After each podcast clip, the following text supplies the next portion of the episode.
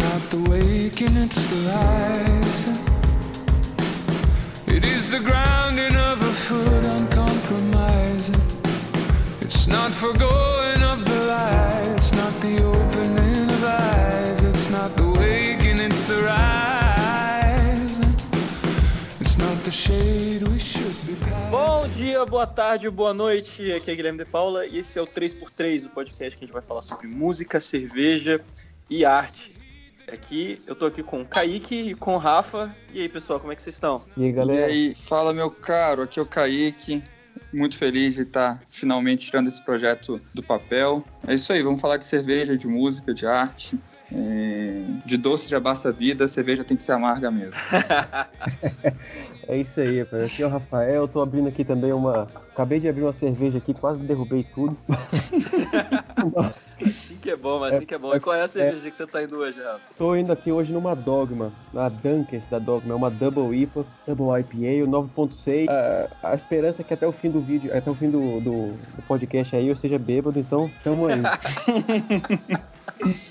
É. E aí, e a tua, Kaique? Qual é que você tá armado hoje? Cara, hoje estou para estrear esse, esse belíssimo podcast. É, é uma cerveja que eu comprei em Bruges. A última vez que eu fui lá, é uma cerveja de, de reserva, Panepot Grande Reserva de 2011, é, envelhecido em barril de carvalho. É uma cerveja escura, densa. É, ainda não experimentei, por óbvio, estou fazendo a primeira análise sensorial. Bacana, Nossa senhora, hein? Minha Bacana. nossa senhora. bacana, hein? Vai estrear com o pé na porta. Já com o pé na porta. E tu, e tu GDP? Cara, eu tô. Eu sou, eu sou muito humildão, entendeu? Eu sou muito humildão. Assim, humildão é pra disfarçar o fato de que eu não me preparei o suficiente.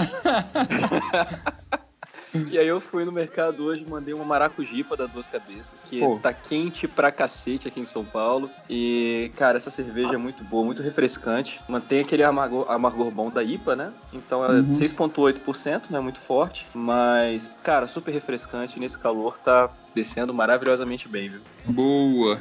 Então é isso, pessoal. A gente vai falar aqui nesse podcast sobre os melhores discos, na nossa opinião, de 2018. A gente vai falar também sobre recomendações nossas, algumas recomendações nossas é, de cinema, de alguns filmes legais que a gente viu também. É, e claro, já deixando o disclaimer, né, que, enfim, 2018 teve muito lançamento, teve muita coisa boa, então a gente vai é, deixar algumas coisas de fora. Então não vai ter como falar sobre tudo que foi lançado. Então isso aqui é só uma lista de recomendações. As músicas que a gente conversar aqui é, vão estar disponíveis na playlist que a gente vai disponibilizar junto com o podcast. Então vocês podem lá ouvir tudo que a gente for comentar aqui hoje. É, e mais, muito mais do que a gente vai colocar lá. Outras recomendações que acabaram não entrando no nosso top 3. Mas enfim, é isso aí. E vamos nessa, né? Vamos nessa. Vamos a isso.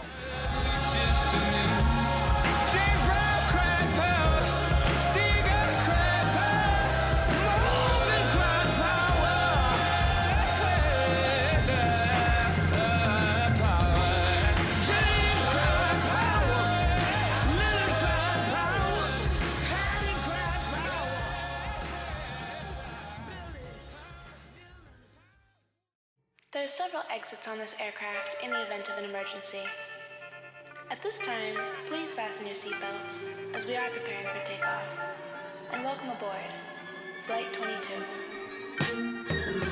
Been a lot of places, seen a lot of faces, yeah.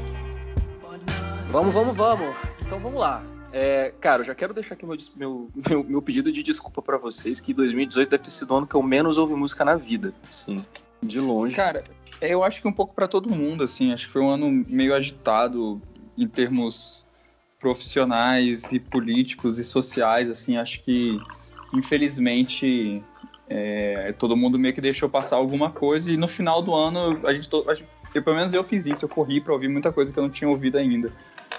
E, cara, o ano foi maneiro. Apesar de tudo, eu, eu vou defender o ano. Teve muita coisa maneira. É, Eu co- concordo com o Kaique. Eu também. é, eu ia falar exatamente isso. O ano foi tão atribulado assim que, que eu também escutei pouca coisa. Eu acabei escutando muita coisa antiga. Eu fiquei muito preso também em alguns gêneros. E deixei passar muita coisa batida. E no final do ano, na verdade, no final do ano não, agora, quando a gente combinou esse podcast aí, eu fui parar pra voltar algumas coisas, escutar umas, uns álbuns de umas músicas que eu tinha escutado. é, assim, bem rápido, não tinha parado pra prestar atenção, e aí fui escutei, realmente teve muita coisa boa, e eu defendo o ano também, acho que o ano foi, foi um ano bacana. Apesar de. Cara, e foi mesmo, bicho. Teve muita coisa legal. Eu vou. Inclusive, a gente acabou que não colocou nenhum desses discos na lista e tal, mas já vou até abrir aqui pra poder fazer algumas menções honrosas antes da gente continuar. Mas, cara, teve muito lançamento nacional excelente esse ano. Sim. É, eu tava escutando hoje o disco da. Tipo, tem uma banda curitibana chamada Mulamba. Cara, eu ouvi o disco dela, só uma banda só de Minas e tal. Cara, super bem produzido. Os caras misturam coisa que vai de hip hop até até funk e rock, sabe? Uma parada meio punk assim, em algumas coisas e cara, funciona muito bem, super bem produzido. Teve o disco do Baco do Blues, o Bluesman, que foi animal. Vocês ouviram? Eu ouvi, cara, muito bom esse, esse É. álbum aí. Assim, sensacional. Eu vou deixar minha men- menção honrosa pra Brasília, a Cachimbó. Tudo bem que amigos, amigos, né? Mas eu também não faço jabá de amigo é, se não for muito maneiro. É, eu vou dar meu, meu jabá e minha menção honrosa aí pra, pra Cachimbó. Eu achei muito legal, gostei muito do, do groove deles. É, não, a Cachimbó mandou muito bem no disco deles. Teve o, o disco do Paulinho, né? Do Paulo Chaves, que foi, cara, muito legal também. Surreal de bom can- também. Eu já tava cantando a pedra desse disco do Paulinho desde que a gente. Desde que ele me mostrou a demo desse negócio, Uhum. há alguns meses. E, cara, o disco não decepcionou, tá muito bem feito. Quem produziu o disco, inclusive, foi o Diego Poloni, o cara que produziu o último EP da Ventre, né, cara? Ah, legal, não sabia não. É, então ficou tipo animal o negócio. E por falar É. nisso, a Venta lançou uns EPs esse ano aí, né? Lançou, cara, lançou. É uma parada super experimental, né? Até pra eles. Sim, Bem divergia um pouco, né, do que eles estavam fazendo antes. Bem, achei, achei legal. Sim, animal, animal. Eu gostei muito. Eu acho que não tá. a- Às vezes até pelo. Talvez pela, pela piração, né? Porque eu acho. A, a gente tem discos de introdução e aí você tem um disco de consolidação e você vai eventualmente ter discos de transição, né? Esses EPs da, da Ventre eu meio que vi como discos de transição, só que a pena é que entraram em ato logo Isso, depois. É, isso então, podia pô. virar pauta depois, hein? Grandes primeiros CDs e segundos CDs que geraram grandes hiatos.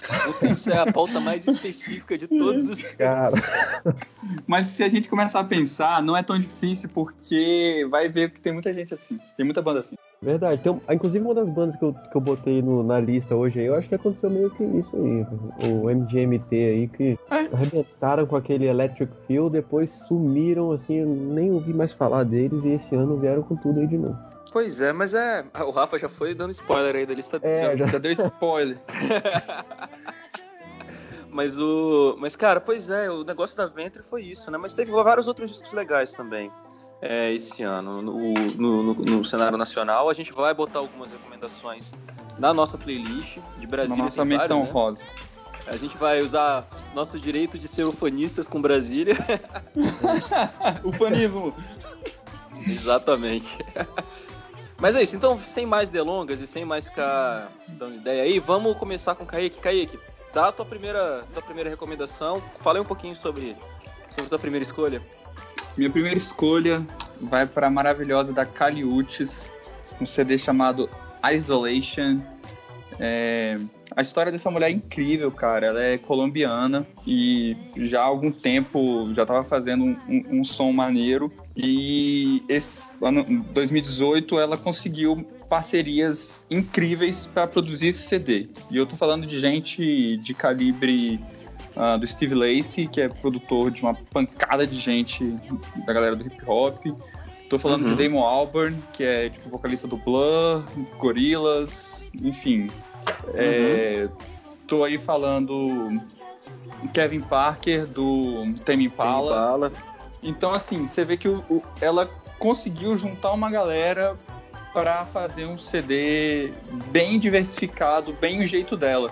Então, ela é colombiana, então ela vai trazer coisas de música ah, colombiana, de coisa de reggaeton, de, de uma coisa mais dançante, mas também ela muito influência ah, norte-americana, então vai pegar um hip hopzão clássico, vai pegar um hip hop mais pop do estilo Gorillaz, enfim, ficou um CD, no final das contas, muito bem produzido. Foi legal como ela conseguiu juntar tanta referência. E, e- e, cara, se brincar, é o melhor CD do ano, na minha opinião, assim, talvez o CD que eu tenha mais curtido. É, E tu sentiu talvez- essa coerência, cara? Você, você- sentiu que o disco conseguiu unir essas paradas com coerência? Eu Me Parece senti- muita referência diferente pra caramba, né?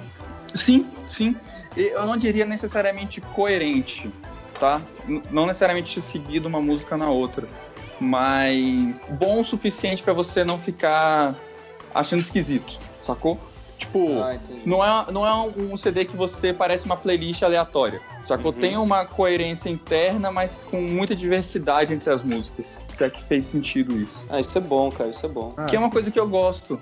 É, eu, nas minhas tentativas de banda, é, eu nunca tive muita uniformidade sonora, mas sempre teve coerência da- em termos de referências, assim, então.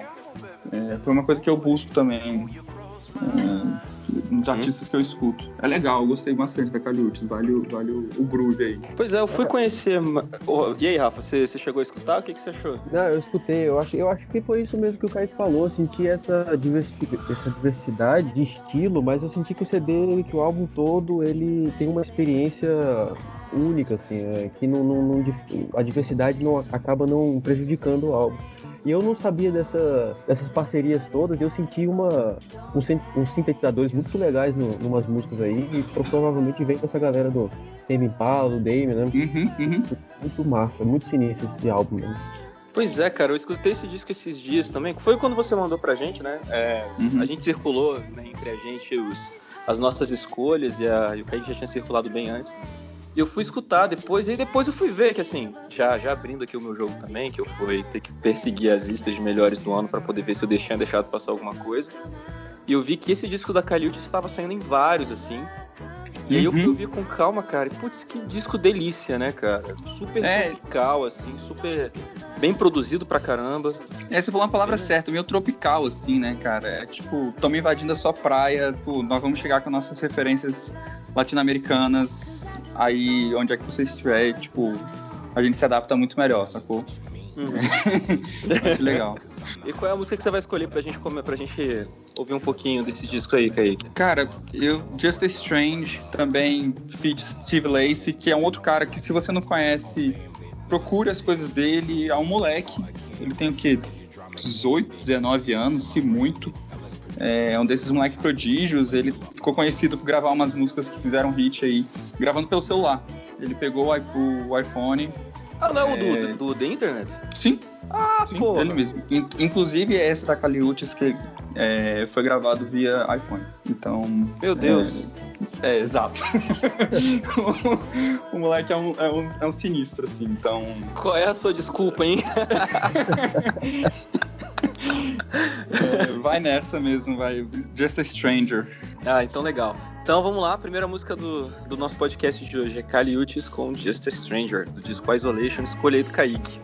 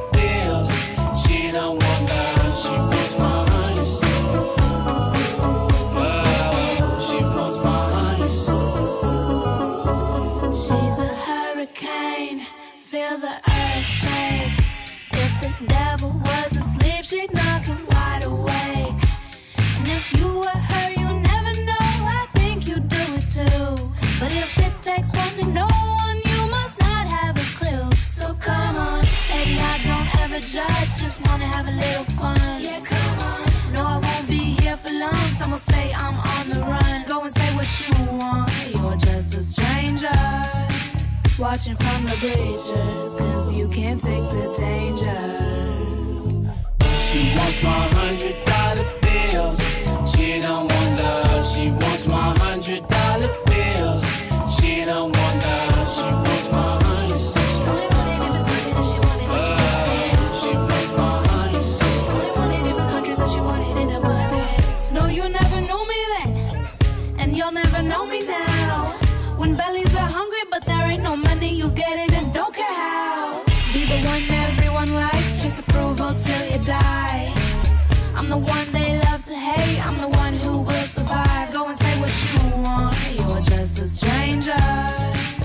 Watching from the bleachers, cause you can't take the danger. She wants my hundred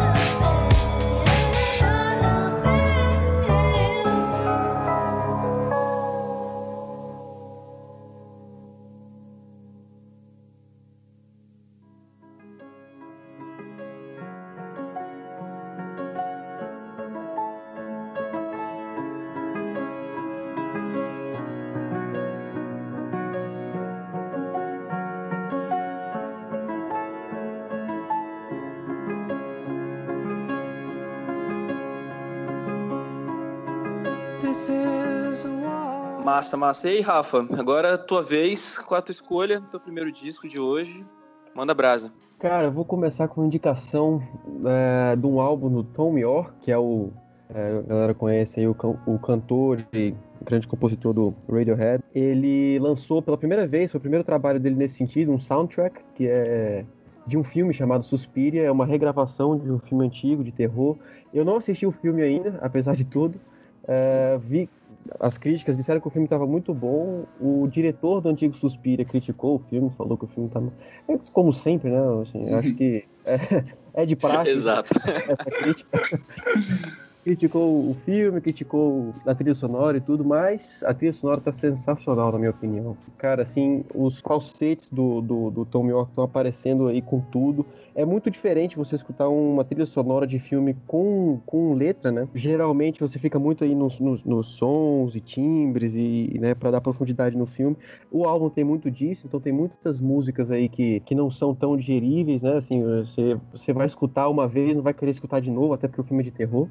Então, é, um- é uma experiência meio louca, só que tem músicas sensacionais. Eu já vou eh, indicar logo é, uma das músicas aí que eu acho que pra mim é a melhor música do álbum, que chama Unmade, que é assim, é uma- uma música em que o falsete dele tá, tá dando uma, uma força pra música muito grande, assim, em momentos em que inclusive você acha, você imaginaria que ele não iria utilizar essa técnica e aí ele vem com tudo ali. Eu acho que vale a pena aí a experiência, apesar de que muitas coisas ali são meio loucas. E essa música é bem foda, cara. Eu fui ouvir essa semana por, por indicação tua, né? Porque, de novo, não ouvi pouca coisa esse ano, daí eu fui escutar esse disco que, cara, é, tem uns momentos nessa trilha sonora que. é, trilha sonora por si é uma parada meio difícil de você ouvir sem contexto, né? Porque você, por natureza, já é um negócio que presta uma função, né? Você vai criar um mood pra um filme e tal. Então é muito Sim. difícil você ouvir uma, uma trilha sonora que por si só já te situa no negócio e que te dá todo o contexto que você precisa pra poder ouvir. E eu senti um pouco isso desse disco do, do Tom. Tom York é foda, né, cara? Vamos tirar isso aqui da frente. É, já. isso aí. Eu, eu tinha, que- eu, tinha, eu tinha que ser um clubista nesse ponto aí, colocar o cara, não tinha como deixar passar o álbum Ó, clubismo E não, com Tom e- York tá permitido, tá? dele. Liberou. E, cara, eu vou te falar, é, é um CD muito gostoso de ouvir, apesar de tudo. Porque, ele, apesar dele ser bem sombrio, de, de ser uma trilha sonora, e realmente, como vocês já falaram, tem essa questão é, de perder um pouco de contexto, ele, ele é um CD legal de ouvir, de, de você botar. E uma coisa que eu gostei de fazer, e, e foi um dos motivos desse CD ter entrado no meu repeat esse ano, foi para ler, cara. É um CD legal. Eu gostei de botar assim, enquanto eu ia ler um livro, uns artigos, deixar ele tocando. É, me parecia um soundtrack bacana para leitura. É, eu concordo cara. contigo, realmente. É um CD lindo, assim. é, você vai escutar as músicas, é, são maravilhosas. Você tem outras três músicas que eu também gostaria de indicar aí. Tem a Suspirium, que é talvez a música principal do álbum, que é uma música maravilhosa, é uma valsa, é, então uma música assim, muito gostosa de escutar. Tem uma outra chamada Open Again, que é uma música muito sensível, que ele se entregou ali como, como compositor nessa música. E uma outra mais, mais ah, experimental ali, que é Volk, também é um, com sin- sintetizadores assim, sensacionais. Eu achei esse. Bom, fica aí minha indicação. Esse álbum é bom. E é, é o tipo de coisa que a gente até se, se pergunta assim, né, cara? Como é que isso não aconteceu antes? Porque o Radiohead é uma banda que sempre tem tanto essa pegada ambiental, de criar uma atmosfera muito, muito densa dentro das músicas, né? É, você imaginaria que uma banda dessa já teria trabalhado com trilha sonora, ou pelo menos o Tom. E o, porque o Johnny Greenwood faz isso, né? O Johnny Greenwood Isso, fez isso a que eu ia falar, é. do, Verdade. do Sangue Negro, né, cara? Ele trabalha com o Paul Thomas Anderson direto. Então, tipo, é uma coisa que você imaginaria que eles fariam também, né? Mas ainda bem que começou e é bom a gente dar audiência para isso, para ver se repete, né? Até para Ah, coisas é, é, com um pouco mais de, de visibilidade, até. Imagina ele tra- eles trabalhando em, em projetos um pouco mais pop do que um Suspirion da vida. Né? Não necessariamente é. tudo tem que ser uma coisa underground, assim, e tal. Ó, inclusive, É. isso, dá, isso dá, inclusive, uma pauta bem legal para podcast, se você for pegar músicos de rock ou de música pop fazendo trilha sonora. Tem o, o Trent Reznor, que faz É, isso que muitas, ia falar, né, é. cara? Tem o Johnny Greenwood, tem o... Ah, cara, o, Be o Matthew Bellamy, tipo, fez uma trilha sonora para um filme chamado The International, acho que era de 2003, com Uhum. o Clive Owen. Eu não lembro como é que era o nome desse filme em português. Mas era uma trilha sonora toda instrumental, cara, lindona. E é, é muito massa você ver os caras soltos pra poder fazer isso, por, enfim. é, e tendo que repensar, né? Porque você pensar em fazer trilha sonora é uma coisa completamente diferente. Sim, É, sim. é, tipo- é tipo diferente, por exemplo, do que o Ed Vedder fez naquele disco dele lá do Into the Wild, porque aquilo ali pra mim era um disco solo do Ed Vedder, que eles pegaram e falaram, olha, combina. É, é Cara, verdade. Olha que louco, uma vez eu tive uma oportunidade de, de entrevistar o Radio Depth, né? É, e eu conversando com eles, eu perguntei justamente sobre a vez que eles, quando eles fizeram a trilha sonora pro, pra Maria Antonieta, aquele filme Maria Antonieta, a da sim, Sofia da Coppola. Sofia Coppola. E eu perguntei pra eles, falei, cara, como é que foi fazer uma, uma trilha sonora, né? Porque pra mim acho que é um processo criativo um tanto quanto diferente de, de, um, de um CD comum. E eles falaram, cara, a gente foi contratado, a Sofia Coppola curtia pra caramba, curte ainda, imagino, ah, The Radio Depth, e aí eles, ela chamou os caras pra fazer, ficaram super honrados. Só que eles gravaram o CD ah, e ela não gostou do, do resultado. E ela decidiu pegar um CD que já estava pronto. Então, o Pet Grief, que é um CD um pouco mais, mais zen deles, acabou Uhum. sendo utilizado na, Na trilha no Maria sonora. Ante- na trilha sonora Maria Antonieta, sendo que, na verdade, não era o projeto inicial. As músicas que eles fizeram para o projeto depois viraram músicas soltas de outros CDs depois. E teve coisas que eles descartaram. É, então, é, é até engraçado, assim, de como que nem todos os artistas estão preparados para fazer uma trilha sonora também. Mas é muito compreensível também que isso tenha dado merda, porque, tipo, o Radio Depth não é uma banda que você pensa assim pra fazer trilha sonora de filme, né? É uma banda, é um indie, né, cara? Um indie um pouco mais complexo e tal, mas é um indie. Aí você Total. pensa assim, é, a- vibe do filme, acho que eles. é, até quando você vê o filme, né, o Maria Antonieta, é uma parada meio idiosincrática, assim, né, cara? Uhum. Que é, é, tipo, é século XVIII, ao mesmo tempo com um monte de referência moderna. Tem uma cena lá que ela tá abrindo guarda-roupas e aparece um All-Star, né, cara? É, Então, é. É uma parada meio doida. Eu acho que eles olharam e falaram, pô, vai fazer um filme chamado Maria Antonieta, sobre a Maria Antonieta. Eu vou fazer uma trilha sonora que se adeque, e é isso, né? Daí, acho que a- a- a- o que cortou foi justamente, não, cara, era pra vocês serem vocês mesmo. É, não sei, eu, eu, eu, eu acabou que eu não conversei muito com eles sobre essa questão de, do, do papo com ela, né? Mas mais sobre o processo criativo deles, assim, e, e- e foi muito engraçado, assim, como que eles falaram, cara, acabou que não deu em nada, assim, a gente foi um trabalho meio. a gente gastou nosso tempo. Mas por Porra, outro lado, deu uma visibilidade pra caramba pra eles, né? Porque diferente do Tom York, que já é consagrado, a gente tá falando de uma banda que, pô, tem lá seu público cativo, mas não é uma banda grande. Então eles viram uma oportunidade também de, de crescer. E disseram que depois disso cresceu muito o convite pra festival, ah, turnê mundial e tal. Foi bom no sentido de, de visibilidade, mas em termos de, de qualidade do trabalho, eles, eles não ficaram muito satisfeitos. Mas é isso aí, então vamos lá, vamos seguir agora com a, com a recomendação do Rafa, Unmade, né, Rafa? Do Tom York, do disco Suspirium, da trilha sonora do filme Suspirium. E vamos nessa.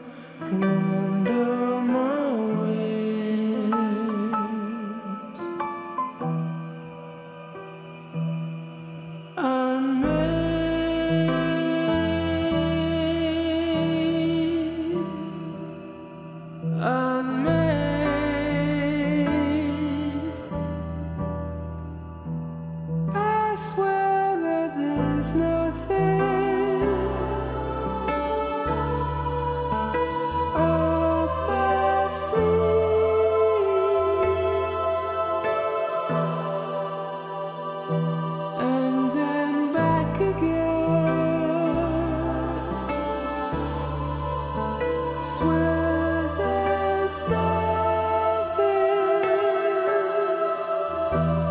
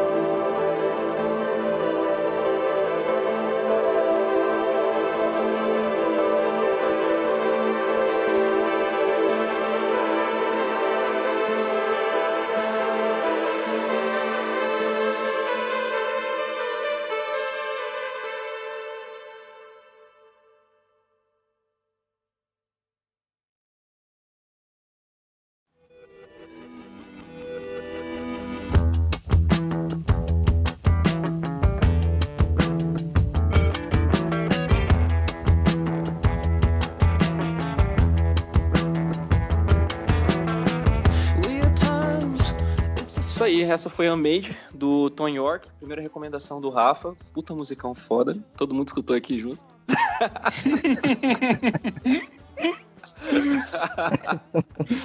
e agora, pra minha primeira recomendação, é, cara, essa já foi uma escolha muito difícil, porque as duas primeiras recomendações, que vão ser as outras, pra mim já estavam meio que decididas quando a gente decidiu o tema. Mas essa primeira, pra mim, foi uma briga de foice no escuro pra tentar decidir. Inclusive, eu vou mudar a minha escolha em relação ao que eu circulei pra vocês hoje no grupo. Ih, rapaz, agora lascou. Quem sabe faz ao vivo. É, rapaz, aqui é loucura, loucura. Então, assim, o... a minha escolha, até antes disso, estava num quebra-pau assim absurdo, que era com a Rai, que tinha lançado o disco dela novo chamado Blood, que é muito bacana também. Mas, cara, teve um disco que eu já tinha escutado, mas como ele saiu mais no começo do ano, eu meio que deixei lá guardado e meio que não revisitei, mas revisitando é, ultimamente para poder montar a lista, cara, ele voltou e eu ouvi uma música dele, duas músicas dele, na verdade, que vão que vão estar tocando hoje no nosso, na nossa playlist, uma que eu vou recomendar daqui a pouco, que é o do Gas Combs. Gas Combs, você, o, acho que o Kaique conhece, mas o Rafa, ele era o vocalista daquela, daquela banda Supergrass, lembra? Agora você me pegou. Tô lembrando. aquela, tem aquela We Are Young, tananana, sabe? Ah. Tipo, sim, sei, sei, sei, sei. Cara, esse cara tem uma carreira super prolífica fora do Supergrass. Ele lançou uns discos muito legais. Tem um disco dele de 2015 que foi um dos meus favoritos de 2015, chamado Matador, que é muito legal. E esse ano ele lançou um disco novo, é, The World's Strongest Man, que é, cara, animal. E a minha música de escolha é Oaks, é, Carvalhos, né? desse, desse disco. Aí E, fiquei cara, até lisonjeado agora. Minha cerveja que foi envelhecida em barril de carvalho mandou um cheers pra escolha da música. É uma homenagem à cerveja do Kaique, né? Talvez, ó, Kaique, isso tudo foi uma jogada sua pra eu poder, entendeu? Mudar a minha escolha de última hora. Neurociência. Exatamente. Aí, enfim, cara, esse disco, eu lembro que eu vi a primeira vez, eu gostei muito, e aí agora que eu vi de novo, eu falei, cara, como é que esse disco não vai estar no meu top 3? Não tem jeito. Vai ter que estar lá. E aí a minha escolha é a música chamada The Oaks, é, que vocês vão ver daqui a pouco. Você chegou a ouvir, Kaique? Cara, eu, eu ouvi e também quase botei no meu, no meu top aí. Tá no meu top 10, sem nenhum medo. Gostei muito das linhas de guitarras dele. É, é, nós estamos nu- numa crise da guitarra. É, nas minhas indicações de hoje não tem guitarra, entendeu? E, tipo, e eu sendo guitarrista, eu acho isso bizarro. É, mas talvez também tenha me tornado uma pessoa muito exigente com guitarra, não sei. Mas assim, o, o Gas ele consegue trazer de novo novas timbragens, novas linhas, é, fora as letras que são geniais, assim. É, mas é, eu, eu botaria. o- se tem uma coisa que eu gostei desse CD foi como ele conseguiu trazer de volta a- algum brilho e alguma importância para linhas de guitarras e linhas de baixo ah, no, no, no- no rock contemporâneo. Assim, eu acho que a gente, sei lá. Eu, pelo gosto muito desse eu- disco. É, eu gosto muito do, do, do, do Gas Combs, né? Nem tanto pela guitarra, cara. Mas é pela, pelo approach dele com textura e com percussão. Ele tem umas sacadas de, de, de, de bateria, porque é, você, vê, você escuta claramente o disco às vezes, e não só esse, mas o outro disco dele também, o Matador, que é muito. São certas linhas de bateria e certos, certas, certos grooves que ele coloca ali, que você vê claramente que é um cara que compõe sozinho. Que é o cara que vai lá, Uhum. monta o Uhum. loop dele e ele começa a compor em cima. E aí, às vezes, ele vai construindo as texturas em cima disso. E ele faz a cama, né? E depois ele vai construindo a textura em cima. E, cara, ele faz isso muito bem. Muito bem, muito bem. E é, é um cara que eu sempre, eu sempre olho assim e falo: caraca, bicho, eu tenho que acompanhar mais esse cara, porque é, o trabalho dele é muito legal, é sempre muito surpreendente, assim. E a composição é absurda, né, cara? Tem uma música nesse É. disco chamada Wonder Eagles que, puta merda, é muito boa. É, enfim, vale muito a pena escutar. É, o cara é muito bom, assim. É um disco muito foda. Muito melhor, inclusive, na minha humilde opinião, que a carreira dele com a Supergrass. Ah, isso com certeza. Mas isso daí, é, se teve uma coisa que eu não senti falta foi do Supergrass e, e agradeço muito a carreira solo do Gas Combs. Muito melhor. Muito, Mas assim, não tem nem comparação. Ó, ô, ô, Rafa, isso aí já dava um outro podcast, né, cara? Carreiras solos que nós não queremos que acabem para as bandas voltarem. É, cara, acho que dá pra fazer um. Tem, tem muita coisa, tem muito material pra gente aí. Eu sei que já tem um, eu já tenho outro nome na minha lista que daqui a pouco eu vou falar que eu também não quero que volte pra banda, mas eu vou deixar É. quieto. Todos, todos concordamos. Concordamos, com certeza. Então fica aí, pessoal. A próxima música que vai entrar é The Oaks, é do Gas Combs. Vai!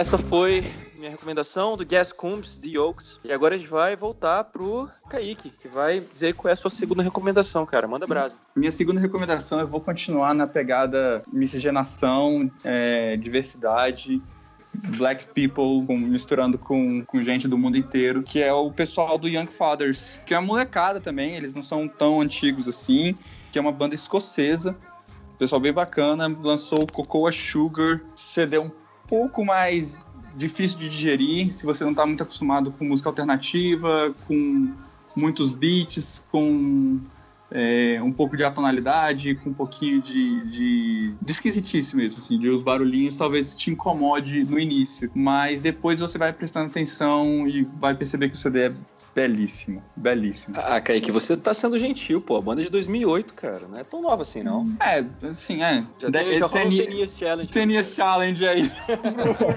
Young Fathers. Not so young fathers, né? Pô. Mas acho que eles começaram muito cedo também. Então, eles ainda são moleques, assim. É, Você chegou a escutar, Rafa? O que, que você achou do, da recomendação do Kaique? Cara, eu achei sensacional por- pelo fato deles serem escoceses. Eu não tava esperando por isso mesmo, assim. Eu não, eu não conhecia. eu não conhecia o grupo e o Kaique colocou na lista. Na hora que eu escutei, eu falei: caramba, tem um negócio muito doido aqui. Assim, é meio um, um rap meio experimental, assim. É, é um CD de. É um álbum de rap, mas você acaba sendo. um- é uma experiência um pouco diferente do que você é acostumado a ter quando você escuta um álbum de rap. E daí, na hora que eu fui fazer minha pesquisa, os caras são escoceses. Eu falei: caramba, bicho, da onde que ele tirou isso? que álbum, Cara, mas é. muito bom. Eu assim, lembro, eu lembro da Young Fathers, cara, da época do antigo, do antigo Orkut. Veja bem. Nossa, Before It Was Cool. Cara, esse aí é super hipster agora. Não, é porque assim, eu acho que eu lembro o primeiro disco deles quando saiu, virou meio que um, meio que viralizou na antiga, no na antiga comunidade do Radiohead Brasil. E aí a galera comentou muito lá na, na época, mas eu não, eu não lembrava, assim, pô, isso tem mais de 10 anos, né, cara? Então assim, foi. Exatamente. Então assim, já tem. Aí eu quando eu fui, quando você colocou na tua lista e eu vi que, que o disco dele estava circulando como um dos discos mais legais do ano, eu fui escutar um pouquinho e, cara, bateu comigo na hora, porque eu senti uma vibe muito forte de Massive Attack. Sim, E Total. você sabe muito bem que eu sou beat de Massive Attack, né? Então, cara, começou aquele negócio, eu falei, caralho, é isso, muito obrigado. Já que eles não lançam disco novo, estão nessa punhetinha de ficar lançando EP atrás de EP atrás de EP, cara, caiu uma maravilhosamente bem pra mim. É, inclusive, eu posso estar falando algo aqui e aí você corta depois. Mas eu acho que o pessoal do Young Fathers tem algumas coisas, uns trabalhos juntos com o pessoal do Massive Attack. Coprodução, uma- um- uns feats aí. Ah, faz sentido, né? O pessoal do Massive Attack também é britânico, né? Eles são da... Mas eles são ingleses mesmo, né? São ingleses, é. Mas é, é uma ilha, né? No caso. Tipo. Ah, eu não tenho muito pra onde correr não. Pois é, mas é, é um CD bacana e, e se eu posso dar uma, uma dica para prestar atenção, assim, além dos beats e disso que o, que o Rafa falou, que é um, é um rap meio desconstruído, eu gosto muito de como eles usam as vozes. É, também outra coisa que eu acho que a música pop em geral usa muito pouco é a polifonia, né? É você usar melodias distintas, né, na, na- no mesmo campo harmônico. Então, pra galera que não é da música, você tem sei lá, quatro acordes tocando e a melodia é aquilo que você canta, né? E enquanto tem uma pessoa cantando uma coisa, tem outra pessoa cantando outra coisa naqueles mesmos acordes, assim. Então, é, eu acho isso do caralho. É, quando a galera consegue har- harmonizar a música o suficiente pra ter duas coisas acontecendo ao mesmo tempo e não ficar esquisito. Assim, É, Eu vou até, eu vou até trazer uma, uma banda brasileira, inclusive, um grupo brasileiro que lançou um disco muito foda esse ano, que usa muito isso, mas assim, não numa pegada tão experimental, né? Mas é, cara, lançou um disco muito massa nessa pegada, que foi a Tuyo, ah, é- não ouvi. que é também de Curitiba, cara, bem legal. É, mas assim, usa muito essa jogos de harmonia também, os caras são muito bons. São duas meninas e um cara, velho, muito legal, muito bacana. Recomendo pra caramba, disco super sensível, assim. Mas, continuando com Young Fathers, Kaique, qual é a tua recomendação? Cara, a minha recomendação, essa aqui foi difícil, tá? De, de conseguir escolher as minhas recomendações, porque eu, eu gostei do CD, muitas músicas do CD. Mas não tem como não ser In My View. É um CD que é uma música que chega no final você tá arrepiado. É, é isso. Inclusive, cara, uma, um bônus round aí que a gente não falou, mas, cara, que capa foda. Sim, Hum, sim, é. é, é- dá pra botar numa, numa exposição de arte, numa galeria, super venderia. Super expressivo, né, cara? Muito foda. Eu olhei a capa assim e falei, caralho, que massa. E lembrou justamente Massive Attack. Não sei se você pegou a referência. Sim, sim. Aquela capa antiga do Massive Attack.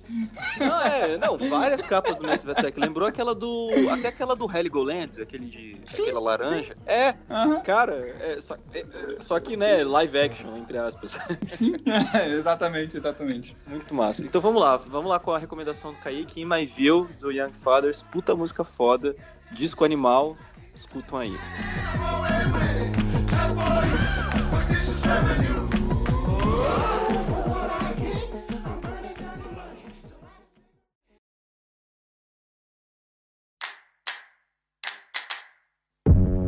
Lay my belly on a woman.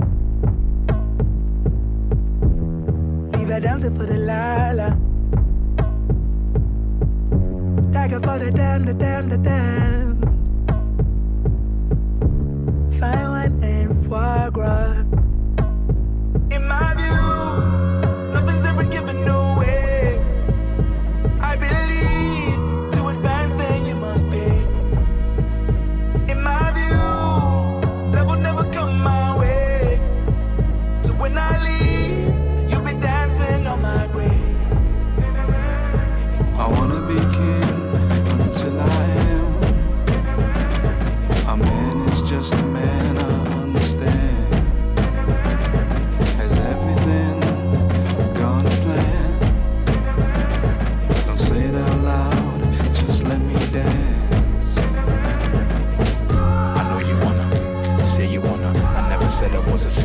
den agenda den agenda eta den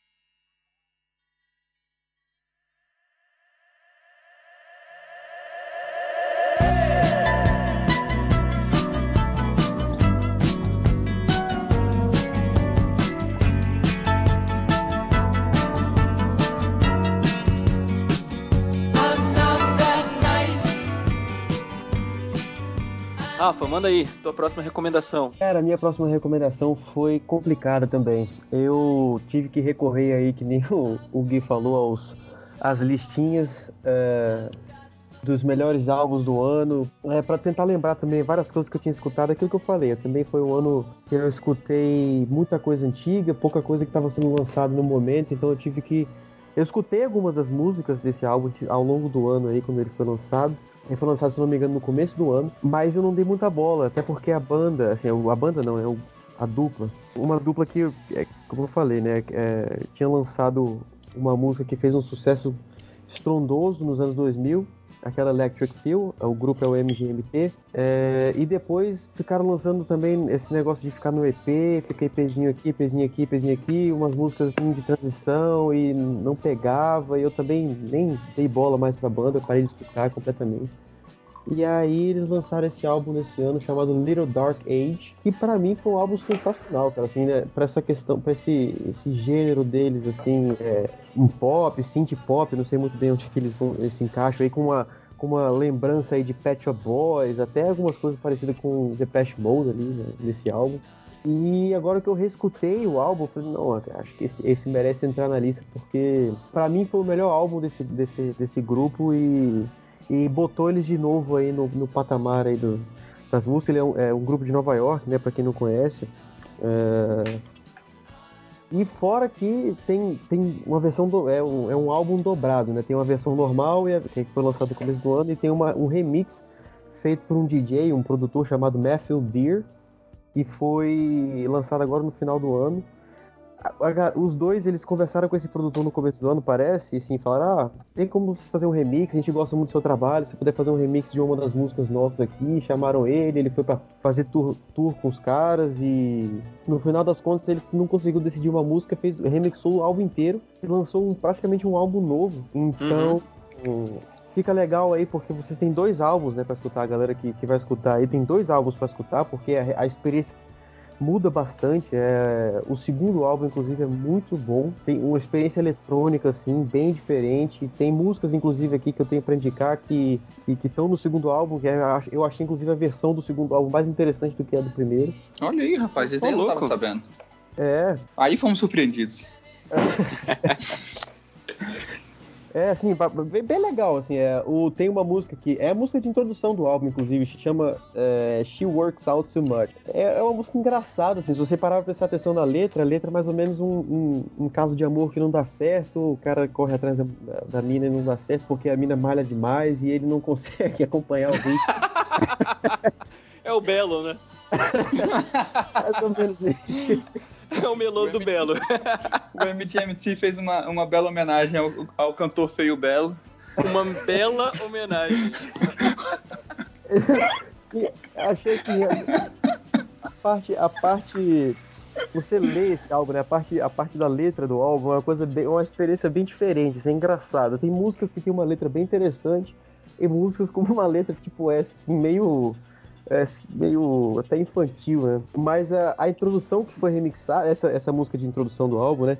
Foi remixada por esse DJ e ficou assim uma experiência sensacional nesse segundo álbum. Né? Ele faz uma brincadeira, é, ele coloca vozes assim de robôs perguntando se o que, que, eles acham a dupla, né, do MGMT, o que, que eles acham deles remix, dele remixar o álbum deles. Aí fica uma experiência bem doida assim. Não, vale a pena escutar. Tem umas, uns riffzinhos do álbum muito legais assim que prendem e fica na sua cabeça depois. Como, por exemplo, na música When You Die, que é outra música que tem uma letra assim meio, meio bizonha, assim, o cara, eu sou mal, eu não sou legal não, foda-se todo mundo, vão se fuder. mas, a, mas a música, a parte melódica dessa música é sensacional, eu achei. Então eu acho que merece entrar aí nessa, nesse, nessa listinha. MGMT Goes Tom Waits, né? É, eu, eu vou voltar aqui no, no strong statement do Rafa que ele botou como o melhor CD da banda. Eu, eu achei um, um, um big statement. É, assim, considerando o Oráculo Espetacular lá de 2007, que foi um hit uh, da galera indie, entendeu?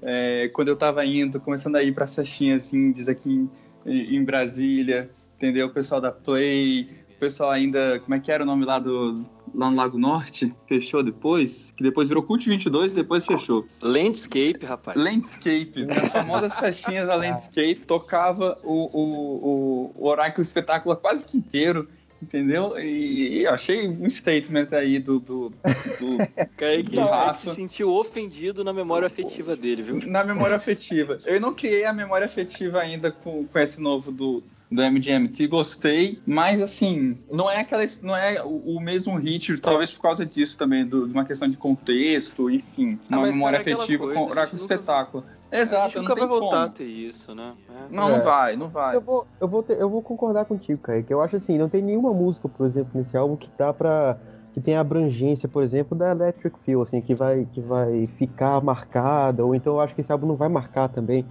é, o ano para muita gente, como marcou é, lá em 2007.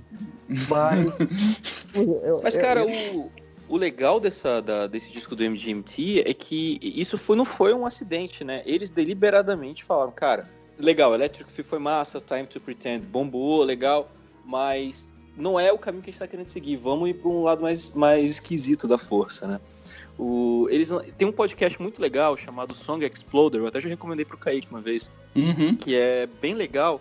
E tem um episódio só sobre o MGMT que eles, eles conversam sobre a música Time to Pretend, né? Só que ele foi gravado. A, música Time to Pretend é de 2007, mas o podcast é agora é 2016. Então são eles conversando sobre aquela música ao mesmo tempo falando sobre para onde a carreira deles foi, né? Então é bem legal, até para você poder entender por que, que isso aconteceu, né? Eles não foi. Não foi porque os caras são ruins, é porque eles realmente fugiram daquela veia mais pop que eles estavam. Isso é muito doido. Bem doido mesmo. E, e assim, tem uma música, não, não tá na minha lista aí das, das indicadas, mas tem uma música, é a última música do álbum, é, Hand It Over, se não me engano, que é, fala sobre isso, assim, sobre, sobre o processo deles, como, como a carreira deles, né, como músico, é, de, esse processo de aceitar que as coisas vão mudando e eles também não querem ficar parados ali, então acabam assim se entregando para certas coisas, é, para certas certos contratos que se fazem assim, né, com, com com as indústrias, que no final das contas eles queriam sempre quebrar com isso, e acabou por, causa, por conta disso, acabaram fic- en- entrando assim num hiato, como a gente estava conversando aí no começo do podcast. Eu acho que essa, esse tema, né, cara, essa coisa de você ter que dialogar, você ter que afirmar a tua identidade artística versus é, alguma imposição de, de mercado, alguma imposição de gravadora, é um meio que um tema recorrente em algum momento da carreira de certos artistas. Geralmente é onde o pessoal faz um trabalho muito legal, que é a hora que o pessoal tem que mudar o direcionamento artístico deles e para poder bancar essa mudança, o trabalho que vem junto é muito bom. Então, é muito legal que isso tenha vindo no trabalho desse do MGMT, né? É, e eu lembro umas conversas que eu já tive com o meu glorioso Cláudio Bullet. É, é difícil envelhecer, né, cara? Por mais que você tenha esses incentivos, mais que você tenha essas tentativas de é, externas, assim, de olha, você tem que mudar, você tem que fazer, você tem que fazer não sei o quê, ou até interno, você entende que você tem que mudar. Mas saber mudar, saber envelhecer é, é muito complicado. E, e foi o que vocês falaram. É, é muito bacana ter mais uma banda que conseguiu fazer isso. Né? Temos mil exemplos e podemos fazer um podcast também só de bandas que não souberam, artistas que não souberam envelhecer. Puta, isso seria, uma, isso seria uma- um tema maravilhoso, cara. Um tema maravilhoso. Artistas que conseguiram envelhecer versus aqueles que não conseguiram. Síndrome de É, Peter Pan. Total, total. Assim, e, e é bacana saber que, o- que o MGMT conseguiu, né? Então, Rafa, qual é a tua recomendação para nossa música de hoje? Cara, a música que eu vou recomendar é a música que dá nome ao álbum, que é Little Dark Age, que pra mim é, é a música assim mais complexa desse álbum, mais é, a letra inclusive é, você precisa passar por ela, é, reler algumas vezes para tentar pegar ali o que ela fala. Fala muito sobre isso que a gente tá conversando aí também, sobre é, a questão de, de, de mudança, então é, dá um statement deles do que, que eles estão mais ou menos fazendo agora, o que, que eles estão sentindo.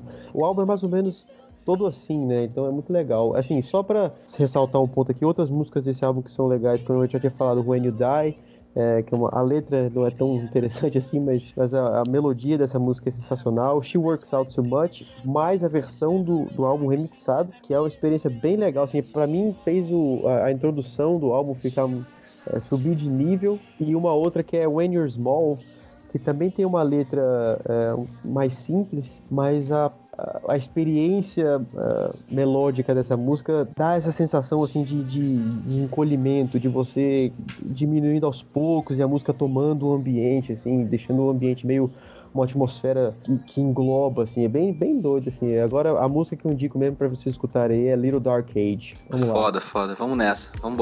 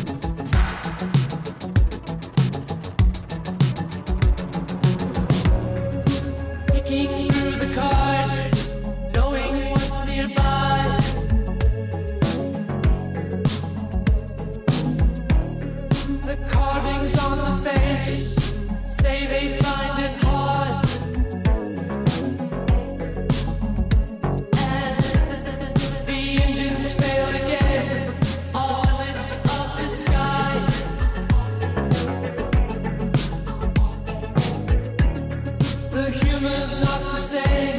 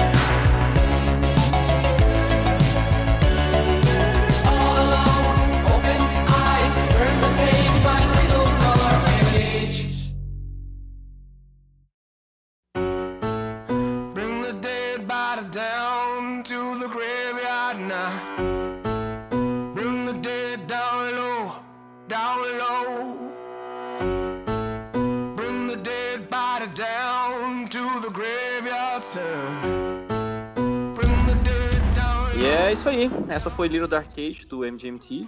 E pra minha terceira escolha, pra minha segunda escolha, na verdade, né? Já tô me antecipando aqui. É, cara, é, me acalma, né? Mas é, cara, foi uma banda que eu descobri assim. é, eu já tinha ouvido uma música deles no ano passado, eles tinham lançado um single chamado Devil is Fine. E eu tinha escutado no ano passado e, cara, achei animal, mas eu meio que não dei muita atenção. Esse ano eu tava. Mais agora pro final do ano, acho que foi outubro, eu acho. Uma banda que eu gosto muito, chamada Baroness, que é um, um stoner metal, um sludge metal, assim, lançou uma. lançou um pôster de turnê.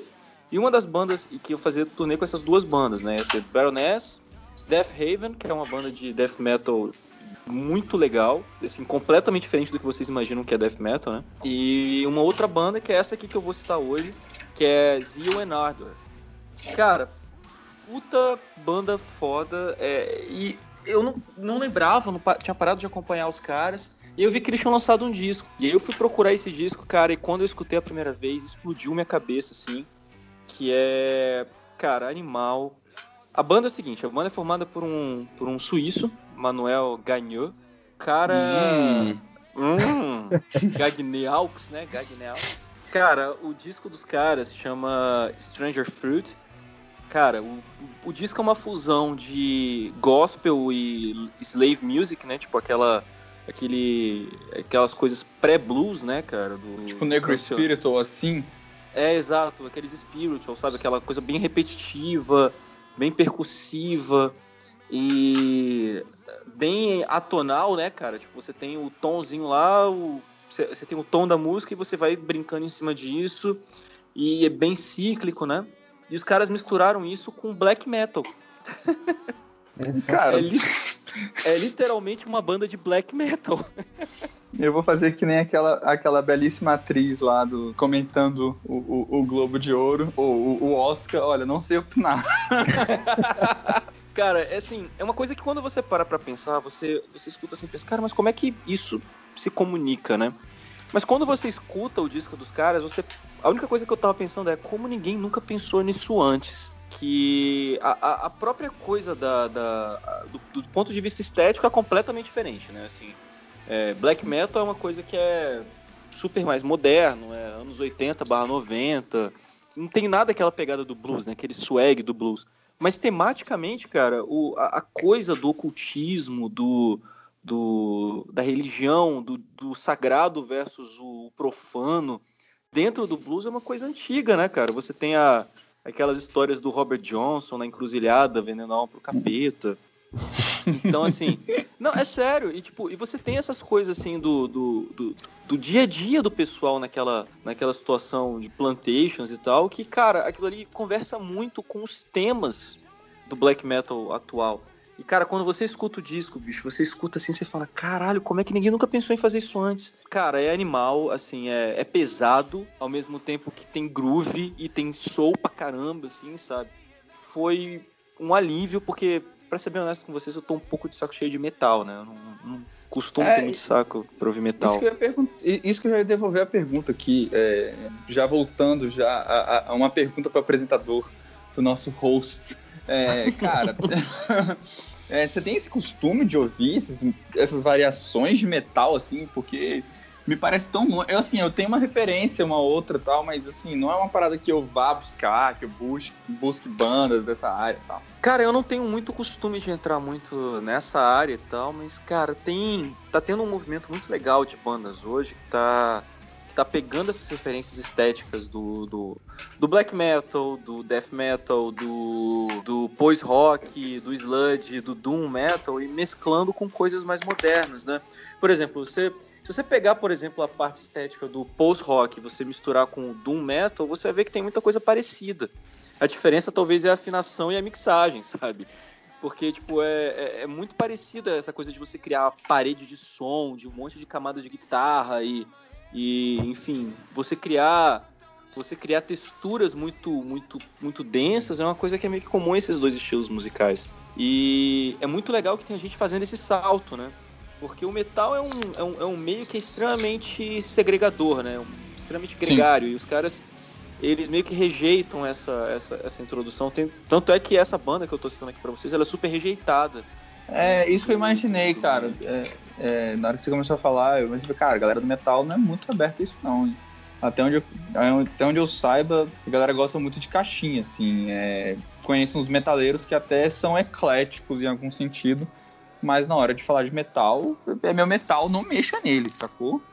É, tipo, Que é, que é uma parada meio contraditória por natureza, né, cara? Porque Sim. o metal é, é fruto disso, né, cara? O, é, é fruto do Black Sabbath misturado com a- o Led Zeppelin, misturado com o Deep Purple, e aí você daqui a pouco entra o punk pra poder fazer o trash, e aí o negócio vai degringolando, né? E, cara, o, o que eu achei legal dessa banda é que você pega dois meios que são completamente diferentes. Você tem o, o spiritual, né? O slave music, que é negro. Uhum. Você tem o black metal, que é nórdico, né? uhum. que é, não é nem branco, é nórdico. e, e você mescla os dois, cara, e quando os dois batem, você olha assim e fala, caraca, o que a caixinha tava nos privando até agora, entendeu? Aham, aham. E, cara, é muito interessante. O show É isso o deles tempo inteiro, é né? É, exato. O show deles, cara, é uma parada assim. Se eu se, ti- se tivesse alguma chance de eu ver, eu pagaria o que precisasse pra poder ver o show deles, porque o show deles é animal. Assim, é, é, é um chute na cara. E, Legal. cara, assim, é, mesmo que você não goste de black metal, mesmo que você não goste de metal, esse é um puta disco legal pra você introduzir, entendeu? Esse tipo de linguagem e você conhecer um pouco mais. Porque, cara, é, é, é, é pesado do jeito que tem que ser. É, é denso do jeito que tem que ser, tem soul pra cacete, tem groove pra caramba, sabe? Groove Cara, é gostamos. assim, não, Não, é, é. bicho, é. Esse álbum do Strange Fruit até me deixou despreocupado, porque quando eu tava fazendo a minha lista, que eu tava falando, que nem o Kaique falou, né? Tava com dificuldade com guitarras, assim, né? Eu tava pensando, porra, não tô colocando nada mais pesado aqui da, da minha, do meu, do, da minha linha, né? Do que eu gosto de escutar mais, assim. Tava um- uma variação aí de, de, de, de pop, com, com quem vai vir aí, porque eu não vou falar agora pra não dar mais spoiler que eu já dei. Mas eu tava preocupado, né, de não colocar nada mais pesado, assim. Eu escutei esse álbum do, do Gui e o que ele vai falar aí depois também, que né, pra mim tirou um pouco desse peso. Não, acho que ele representou aí já. Eu tava até pensando de colocar um, um- alguma coisa nessa linha com uma banda que eu descobri esse ano também, chamada Death Haven. Que é uma Ah, banda. foi a que eu falei, que fez a, que vai tá, tá fazendo turnê com o Zio Enardor e com a Baroness, cara. Ah, é, pronto. É, nem, nem, nem- não peguei. Ah, então Cara, fala aí um pouquinho. É animal, né, cara? É animal essa banda, é a mistura de black metal com post rock, post metal, é shoegaze, assim, é um negócio. A voz é, é difícil até assim as pessoas se aproximarem porque é aquela coisa, né? Os vocais são guturais e, e é bem, bem, bem fora da, da, da caixinha normal dos, né, dos outros, mas acho que fica até, até ela vai mais, vai, vai menos longe do que o, o, o- a, a banda do, que, que o Gui tá sugerindo aí, né? Em termos de, de mesclagem. É, mas também é outra banda sensacional. E eu tava pensando em colocar o álbum dele, o álbum deles, porque eles lançaram esse ano agora, né? Também um álbum novo chamado Honeycomb, né? Se não me engano. Sim, que é animal também, cara. Sensacional também. Eu acho que, que o Strange Fruit pra mim já, já, já compensou aí. Esse álbum vale a pena conferir mesmo, assim. Até pra, como você falou, pra quem não gosta desse, desse gênero assim de música, mas vale a pena escutar.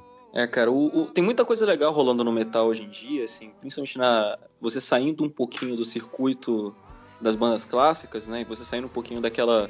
daqueles nichos super restritos, sei lá, tipo. é, galera do technical death metal, tipo, galera do, do, do gent, né? Se você sair um pouquinho disso, você vê a galera que tá trabalhando mais na, nas fronteiras, você começa a ver que tem muita coisa legal rolando. O próprio Baroness, cara, Baroness é uma das minhas, das minhas bandas favoritas, e os caras pegam sludge metal, né? Pegam doom metal e misturam com stoner, né? E misturam com, com coisas tipo indie rock, cara. Pô, tem um disco deles que tem música ali que você, se você tira a voz do cara e você para pra ouvir o groove da parada, as texturas, você fala, cara, isso aqui é um é, um, é uma pegada do, do, do Radiohead que não entrou em algum disco, sabe? Assim demais, né? Animal, cara. Eu acho que quanto mais o metal abrir a cabeça pra poder introduzir essas coisas diferentes e quebrar um pouquinho essa- essas caixinhas, cara, o- a música só tem a ganhar com isso.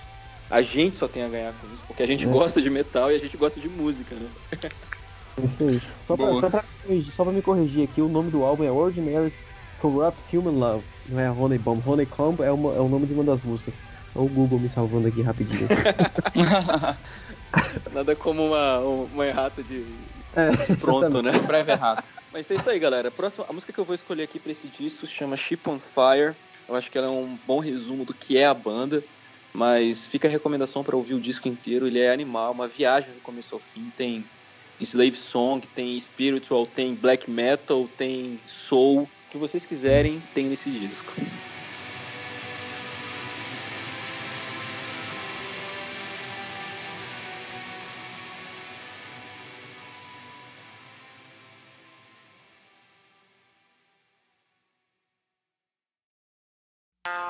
Come in the breath of the dead, bathing in my papa blood,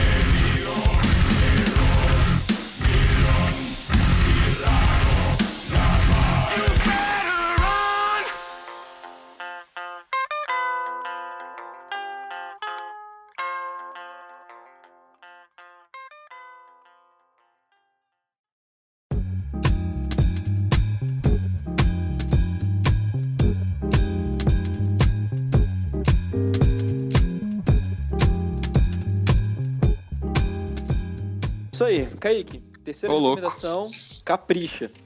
Capricha. Ah, Cara, é, a- eu tô seguindo é, a, a- a- esse momento os ouvintes já devem ter percebido. Eu tô tentando seguir uma linha meio black, é, fazendo só apenas black music e black beer. E É, eu quase fui nessa, né? Mas meu foi black metal. black metal. Não, é. E fazendo um pequeno parênteses aqui, eu tava conversando com meu irmão, que é uma pessoa que conversa muito sobre música, é, e existe uma tendência é, de rhythm blues, assim, é, o, o hip hop ele ganha mais projeção, ele se torna uma coisa menos marginalizada, ele vira um status quase de cult agora, né? É, temos aí Kendrick Lamar, temos Frank Ocean, é, Childish Gambino, temos uma galera aí fazendo um rap cerebral, né? Um rap de, de, é, de gente cabeça. Aqui no Brasil nós temos o Criolo. E, e o Rhythm Blues segue nessa, O próprio Bakushu do Blues, né, cara? É, é, é. Então, assim, é, parece que existe já essa tendência é, de sair de ser uma coisa ah, marginalizada para ser uma coisa um pouco mais é, metida a, a- a cerebral, a, a- intelectual. E aí aparece muita coisa. É mais ou menos o que aconteceu com o indie rock dos anos 2000. A gente tinha lá um, um Arctic Monkeys, um, um Strokes, é, sendo os grandes líderes, e um monte de bandinha maneira no meio do caminho tentando seu lugar ao sol, assim. É, e, o, e o meu e essa minha última indicação, ela vai nesse sentido. No meio dessa confusão de um monte de rapper, de um monte de galera fazendo rhythm blues, é, o Leon Bridges aparece aí como um destaque. É, ele não é nada genial. Não espere assim, ah, o cara vai revolucionar a música, ele vai mudar o jeito que a gente pensa a música, não vai. É, mas ele é um CD muito redondo. E, cara, de vez em quando a gente precisa ouvir músicas muito redondas, com um groove maneiro, que dá pra botar na sala pra tocar ah, em algum, uma reunião com os seus amigos e ter essas três, quatro músicas dele no meio da sua playlist, ou simplesmente você ouvir indo pro trabalho. É maneiríssimo. É um CD gostoso, não espere nada. Meu Deus, esse aqui é o maior artista, melhor artista do ano, não é. É, também não teve essa pretensão, não boto ele aqui com essa pretensão, mas é um CD tão redondo, tão bonitinho, tão dentro de todas as tendências legais, bacanas que tá acontecendo, que merece entrar no, no- numa lista qualquer que fale de 2018. Cara, É eu isso. tava, eu tava andando hoje, eu tava escutando uma música que você tinha escolhido pra gente colocar aqui hoje. E, cara, a, a palavra que me veio à cabeça quando eu tava escutando era fino. Fino, é. Exato, Fino. fino, cara. Eu tava escutando assim, eu falei, caraca, bicho, groove massa, timbres animais. Bicho, puta música legal, puta música É. gostosa, assim, animal, bicho. É, meu clima fim de tarde, sim, pá, início de noite. É legal, é um CD legal. não tem muito. É, é legal porque ele é um, é um CD que não tem muito o que ficar comentando, ele não tem grandes referências. Ah, vai ter Marvin Gaye como referência, vai ter um Frank Ocean como referência e tal. Mas, pô, nada muito que você, na segunda música, você já não entenda isso, né? Inclusive, Hum. deixa um parêntese aqui, saudades Frank Ocean. Saudades, Frank Ocean. Volte, por favor. E tu, Rafa, tu chegou a escutar? O que- Qual é a tua, Não, é feedback? Eu acho que eu, eu tô na mesma linha, assim, é desse é um CD red- um álbum redondo, né? Assim, eu confesso que eu peguei várias das músicas desse álbum e já adicionei várias playlists que eu tenho aí de né, A gente Black sabe a Music, playlist ou que você adicionou isso aí, Rafa. Tirem as crianças do áudio. Fica, fica a dica aí pra, pro- pra quem tá escutando. excelente pra determinados momentos. É, é um álbum excelente pra determinados momentos aí. É, já entenderam, né? Enfim, a- aproveitei ele aí pra várias playlists, como eu tava falando. É, é, mas é isso, o Kaique tava falando, o álbum redondo é uma delícia de se escutar, é, vale muito a pena. É, é um excelente álbum pro, certos momentos também, muito bons aí. Fica aí o meu Ah, comentário. E, e, e- e- e- e aproveitando essa deixa do, do, do Rafa, é, eu quero dar, dar um ponto positivo nele, que ele, ele é um pouco romântico mesmo. E a gente perdeu muito romantismo na música pop, na música. É, principalmente ne- nessa área de, de, de hip hop, de, de rhythm blues, parece que tudo é meio cafajeste, sacou? Meio que você tem que ter peito Ah, Kaique. aberto. Não, total, total. E, e se você pegar as letras dessa música. É um eterno romântico esse nosso amigo. Eu sou um romântico, eu não vou negar isso. Entendeu? Eu sou um cara romântico. entendeu? É, E eu gostei porque tem até uma música, eu não botei aqui na minha, nas minhas indicações, mas chegou perto de, de entrar nas minhas indicações, tô falando aqui agora, que entrou no- na pauta. Mas Shy é uma música super bonitinha, cara. Que é ele falando com a menina que é mais tímida, e ele fala: Não, você pode ser tímida comigo, não tem problema, não tem, sabe?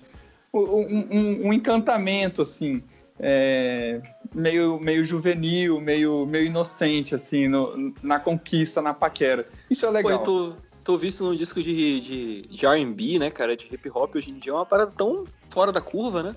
Exato, exato. Tem um pouco de, obviamente, de galanteio, de estar, obviamente, ali. Né? O cara não tá querendo se fazer também de santo, mas é um, é um galanteio que não é um 50 Cent, sacou? Tipo um candy shop, Peraí. sacou? Peraí, galanteio de 50 Cent não é galanteio, né, cara? É.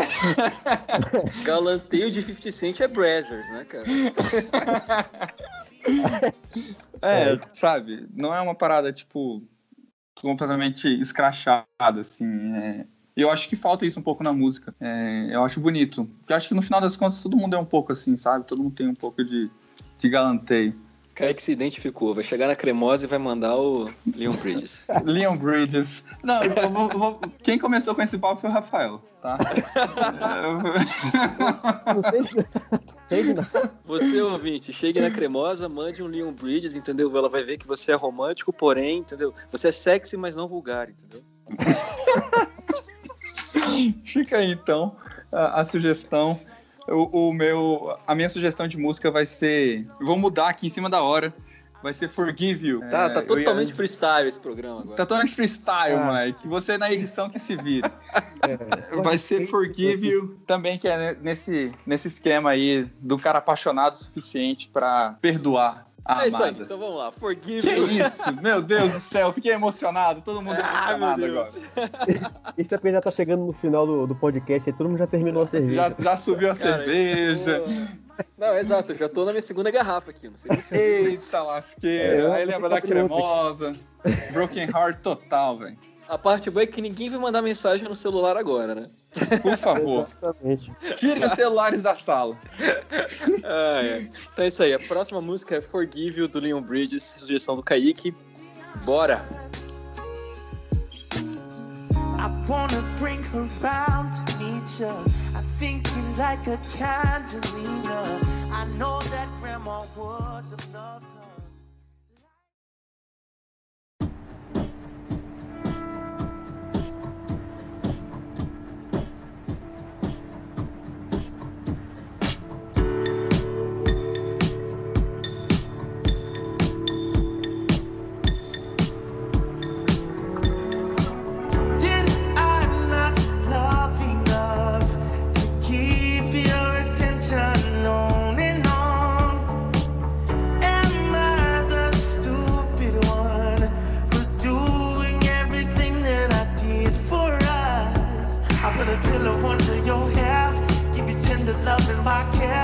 and I didn't make it a thing. Your mama didn't know that I was there.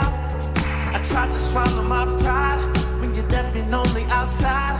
And I didn't know you would never show you so comfortable with white lies. Looking like a fool, what else could I do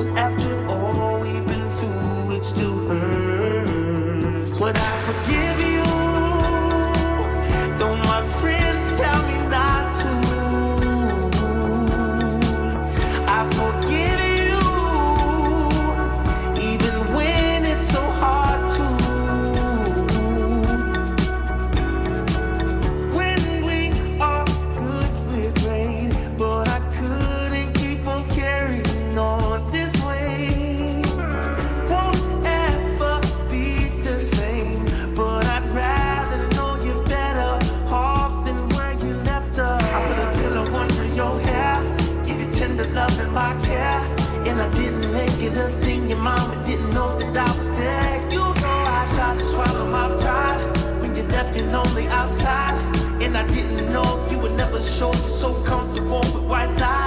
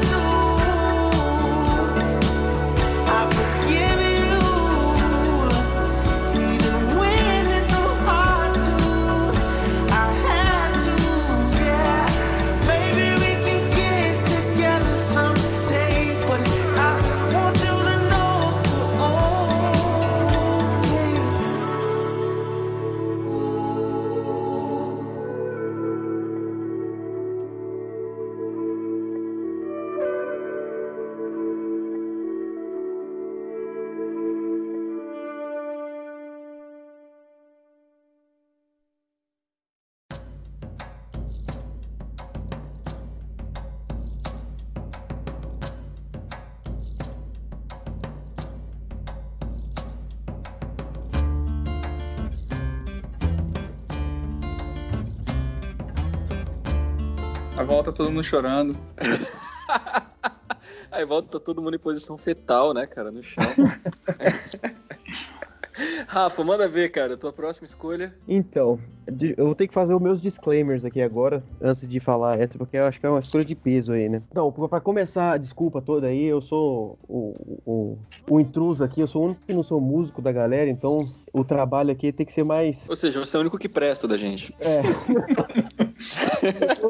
Tem que trabalhar dobrado aqui pra poder falar alguma coisa que preste aqui, não. Como músico, eu sou um excelente bebedor de cerveja, mas pelo menos, eu, pelo menos eu acho que eu gosto de escutar muita coisa, então tá valendo aí. Mas assim, essa, essa é, uma, essa é um- uma indicação que eu escolhi porque eu acho que eu passei um bom tempo do ano aí fora do Brasil, passei. Pra quem não sabe, passei metade do ano no Canadá. E lá no Canadá, acabei ficando, como eu tava falando no começo do áudio, eu fiquei muito preso num, num gênero até por causa do frio, né? Tava numa cidade de interior, um negócio meio country, assim, então tava escutando muita música folk, muita. ah, muita música meio chamber pop ali, escutando Sufjan Stevens, meio depressivo. Pô, cara, eu vou ter que te dar um abraço quando eu te encontrar da próxima vez. Caraca, o podcast começou super upbeat, velho, Caliute e tal, e daqui a pouco a gente tá, velho, final da cerveja, tá todo mundo já lembrando da cremosa, solidão. Frio, né? Sufjan Stevens. Ah, é, fica, fica a dica aí, pra quem tiver num frio de menos 20, 30 graus aí, Sufjan Stevens é bem legal, assim, só, só cuidado pra não, não ficar muito triste. Aí, Verão brasileiro. É, não, mas então, lá, lá, lá no Canadá, tava nessa onda aí, comecei a querer escutar, não, deixa eu voltar, voltar para as coisas meio animadas, aqui, escutar um- umas músicas mais brasileiras, mais latino-americanas, um negócio mais empolgante, assim. E aí comecei a escutar muitas coisas que estavam sendo lançadas aqui no Brasil é, e na América Latina de, de modo geral, assim. Deixa eu fazer o meu o jabá aqui também, acho que o Kaique vai concordar aí. Um, um dos EPs, é, talvez o Gui não concorde muito não, mas um dos EPs bem legais aí que lançaram no ano é o EP número 3 da banda Humboldt aí. Com certeza, com certeza. Eu vou concordar. Né? O Kaique, sem, sem, sem clubismo, galera, sem clubismo. Sem clube. Eu prefiro mais um, mas o 3 também é maneiro. É, não, com certeza. Mas eu vou, eu vou só dizer do 3, porque o 3 tem uma música chamada é, Longe de Casa, não é não? Na Eu edição, tava- o cara já botou aqui pra tocar no fundo. Bacana. É. Não, não tem- vou botar nada, rapaz. Para, para, para de. Não, mas essa música foi bacana, porque eu tava bem longe de casa e, essa- e- e foi, foi uma experiência bem legal, assim. Fica a dica aí pra galera escutar. Música foda. Tava indo por uma festa lá. Na universidade que eu tava lá, tinham várias, várias pessoas de outros países, no mesmo, é, na mesma situação que eu, assim, tinha umas mexicanas lá, e eu sabia que ia encontrar com esse pessoal lá. Eu falei, não, vou escutar umas coisas aqui de outros países para ver se eu consigo conversar, falar, não, é, trazer umas novidades pra rock.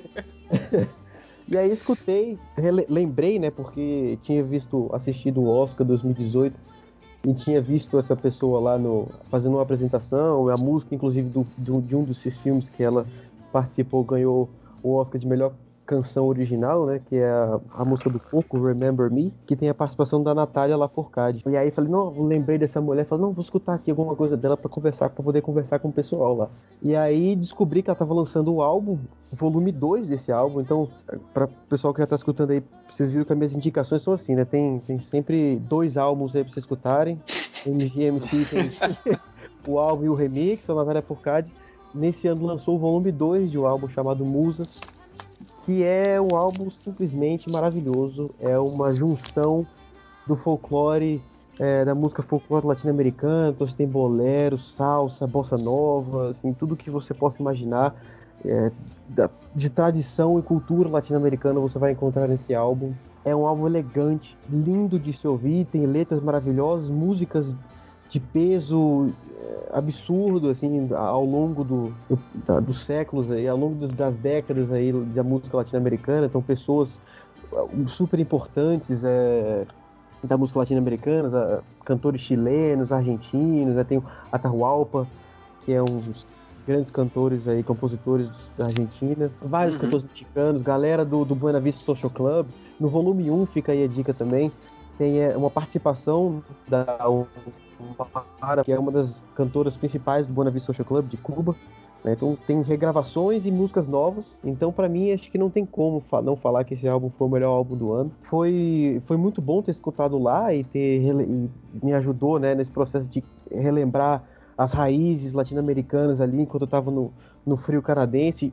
No final das contas, eu cheguei na festa lá, a gente bebeu pra caramba, não conversei nada de música com ninguém. Só reggaeton, nada de. Rafa, a gente sabe que você não conversou, cara. Caraca, maluco. Mas marcou, né? Agora, é, fazendo a lista de novo, não tinha como ficar de fora esse álbum. Até porque tem, tem uma música, por exemplo, também chamada Eclipse, que é, é a música Eclipse da Margarita Lecuona. Que é uma música que tem uma regravação do Gilberto. do João Gilberto, aqui no Brasil, que é uma bossa nova, uma música linda. Tá nesse volume 2 do álbum.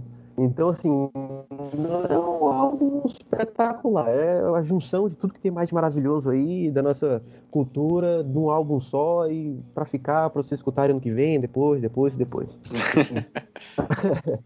Cara, é um álbum bem bacana mesmo. Eu tava escutando hoje, hoje na hora do almoço, botei aqui no, no, no somzinho aqui da sala, pra, enquanto a família almoçava, tava tocando no fundo, assim. E, cara, o CD é gostoso, velho. É bacana, amigável, assim. Olha, eu vou, eu, vou, eu vou discordar do Kaique porque não é gostoso, não, cara. É delicioso essa porra. É delicioso, é. Gostoso, Esse disco delicioso. é maravilhoso, cara. É, Hum. é, é- é extremamente bem gravado. Você vê que não é um disco que foi super produzido, é, é super orgânico, né? Você escuta os instrumentos tocados muito, de forma muito orgânica e, E cara, é, é, é uma delícia você escutar um som desse bem feito, bem gravado. Isso, isso. Eu não sei se, se né, o restante do pessoal aqui tem, tem referências nisso, mas eu também gosto muito de, de música latino-americana, já escutei muita coisa, e uma das coisas que me incomoda muito é justamente essa falta de, de esmero com, na hora de, faz, de gravar. As gravações normalmente são muito ruins. E esse CD não, esse CD é bem gravado. É, Não, é, é muito foda. O, Ele é as limpo. texturas, os timbres, É. são uma coisas que lembram muito essa coisa mais fina do jazz americano, né? É, exato, exato. Então, assim, é uma, É. a, a gente, a gente subestima muito isso, mas, cara, o, o, o jazz, quando ele pega muitas essas influências latinas, ele é muito bem feito. Algumas das Sim. melhores gravações do jazz americano são, ou do, da, da bossa, né, cara, são feitas com galera brasileira e, porra, os Tem, discos tem muita galera aí. com João Os Gilberto, Tanguetes, né, é, pô. Então, assim, É. cara, esse disco, ele, ele me trouxe essa memória de, cara, uns timbres, assim, lindos, cristalinos, cara, os Cristalinos, violões- é essa palavra. os violões estão, tipo, brilhando pra caramba. Ah, cara, lindo, lindo, lindo. Sério. É. É, é, o- é o tipo de disco que você escuta e o tempo não passa e, cara. É, é. Rafa, muito obrigado por mandar essa recomendação, porque, velho, foi maravilhosa. É isso aí. Com certeza. E assim, é um, é um, um álbum que teve uma participação aí de muita gente. É, assim, peso da América Latina. é, Então, teve, por exemplo, é, a parte instrumental toda né, do álbum, é, ela é desenvolvida pelos Los Macorinos, né, que é uma dupla é, de violonistas. Então, eles desenvolvem toda a parte instrumental desse álbum, com a participação também de várias pessoas, né, como eu falei. é, é, tem o pessoal do, do Buena Vista Social Club, tem Davi Aguilar, que é um, um grande músico também de bolero mexicano. Então, assim, é, é daqueles álbuns que eu acho que o pessoal senta, fala, "É, acho que a gente tem que fazer alguma coisa foda agora, sabe? Tipo, fazer aqui minha carreira, essa, essa Natália Lafourcade, né? assim, inclusive é bem diferente do que ela produz antes, né? eu não conhecia, é, por conta desse álbum, fui ver o trabalho dela, é um trabalho, assim, de música até pop mexicana, é, obviamente é uma música mais é, mais, mais, mais, como é que eu posso dizer, mais complexa, mais bem desenvolvida, assim, mas de qualquer forma é bem diferente esse álbum. Acho que ela parou, sentou e falou, é, agora eu vou, vou botar o pé na porta e falar, ó, eu sou foda mesmo e fazer um álbum sinistro, porque é bem, bem isso assim, né? Então vale a pena. Tem várias músicas desse álbum, inclusive não só a parte musical, né? Como as letras do álbum tem, tem uma, um, um caminho a percorrer, assim. Dizem, eu escutei algumas críticas, assim, dizendo que o álbum, o volume 1, que é de 2017, tem um, um processo narrativo até mais bem formado do que esse volume 2. Mas, de qualquer maneira, tem músicas, assim, de, de amor, como, como, como a Dança de Gardenia, que é uma música que ela fez mesmo e e lançou esse ano, né? Como tem músicas, é, regravações de Luz de Luna, que, que é um, um bolero um pouco mais triste. Direito de Nascimento, que é uma música dela também de 2012, que é uma música de, de, de protesto, assim, não é um protesto, mas é como um hino.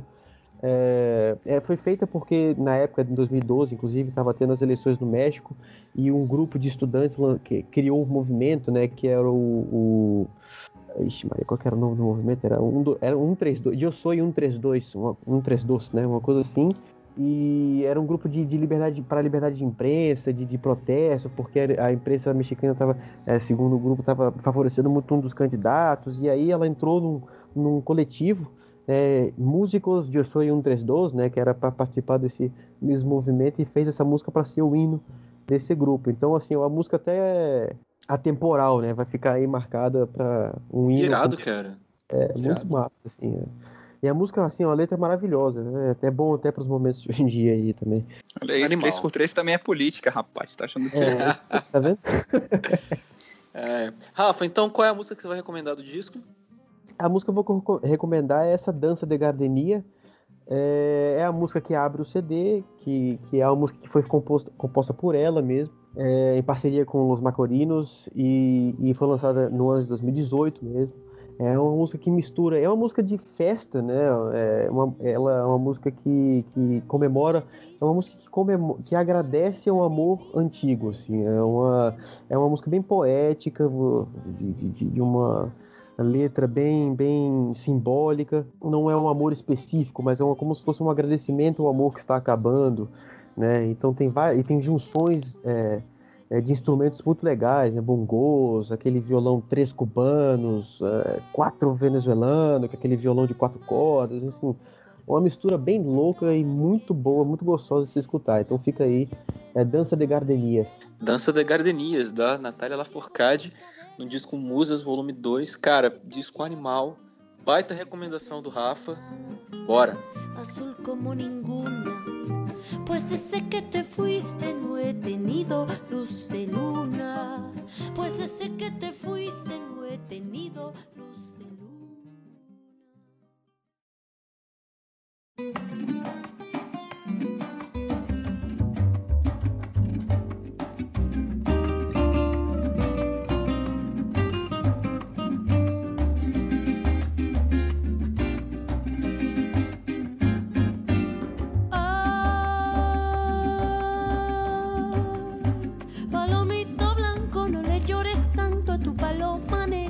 Marisol Morena siempre te amará. Ay, ese tuyo llanto se convierte en canto y va a ser escuchado por el cielo y pronto libre volarás.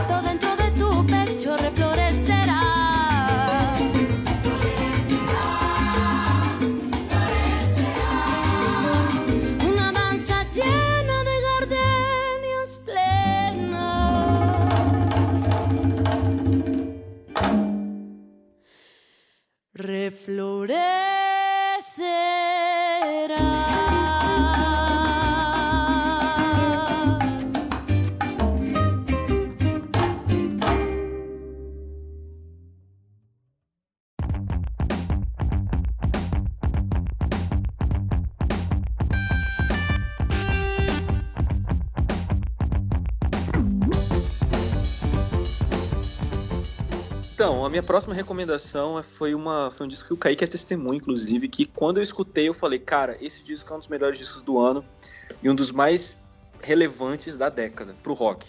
E, cara, foi o. Não, não tem pra onde fugir, foi o, o Border, Boarding House Reach do Jack White. É, esse disco, ele bateu. Depois que ele bateu em mim, que ele não é um disco fácil, é o, é o disco mais difícil do Jack White de longe, assim. Não tem, não tem muito pra onde correr. É, porra, se a gente tá acostumado a ouvir White Stripes, é, Dead Weather, Raconteurs e os, os bilhões de projetos do Jack, até os discos solos dele, esse disco ele é praticamente intragável para quem curte aquela pegada mais clássica dele, né? De quase que louvor ao, ao rock clássico, ao country, ao folk e ao blues, né, principalmente. Então, assim, é, escutar esse disco foi muito louco e você entender como ele foi feito foi uma foi uma coisa assim muito bacana, porque Esse foi o primeiro disco do Jack White em que ele de fato usou o- as ferramentas dos softwares de gravação de disco para poder gravar o disco. Porque tem uma coisa muito diferente de você.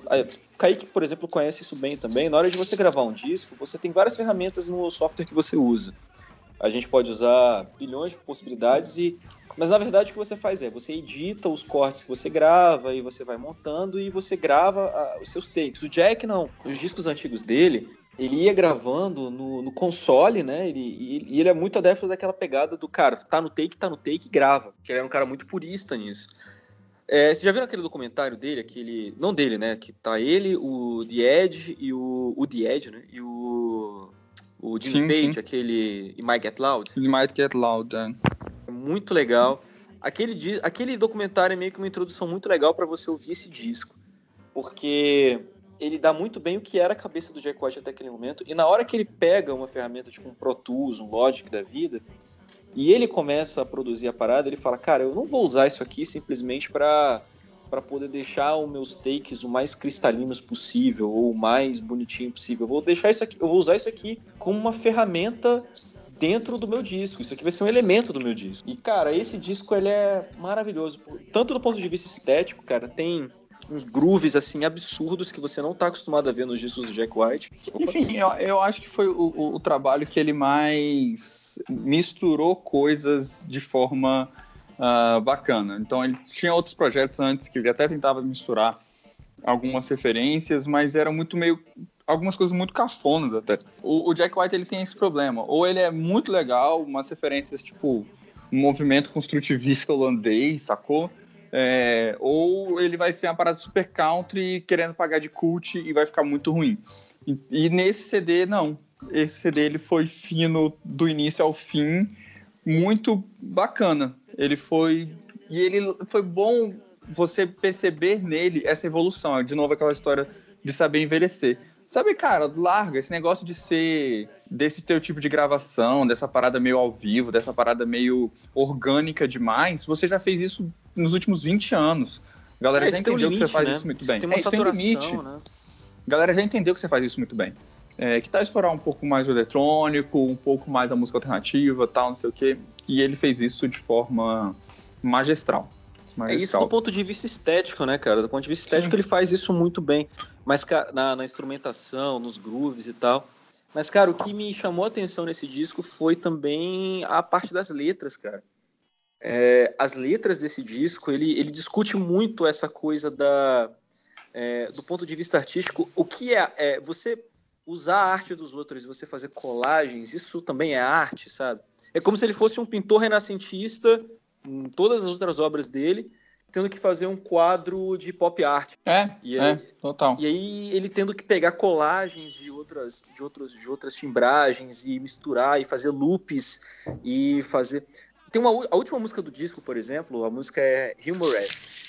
Essa música, a letra dela foi escrita pelo Al Capone quando ele estava preso. Olha aí, eu não sabia disso. é novidade. É, É. É, cara, foi escrita pelo Al Capone quando ele estava preso. Ele foi no leilão, ele comprou a letra, os direitos sobre a letra, né?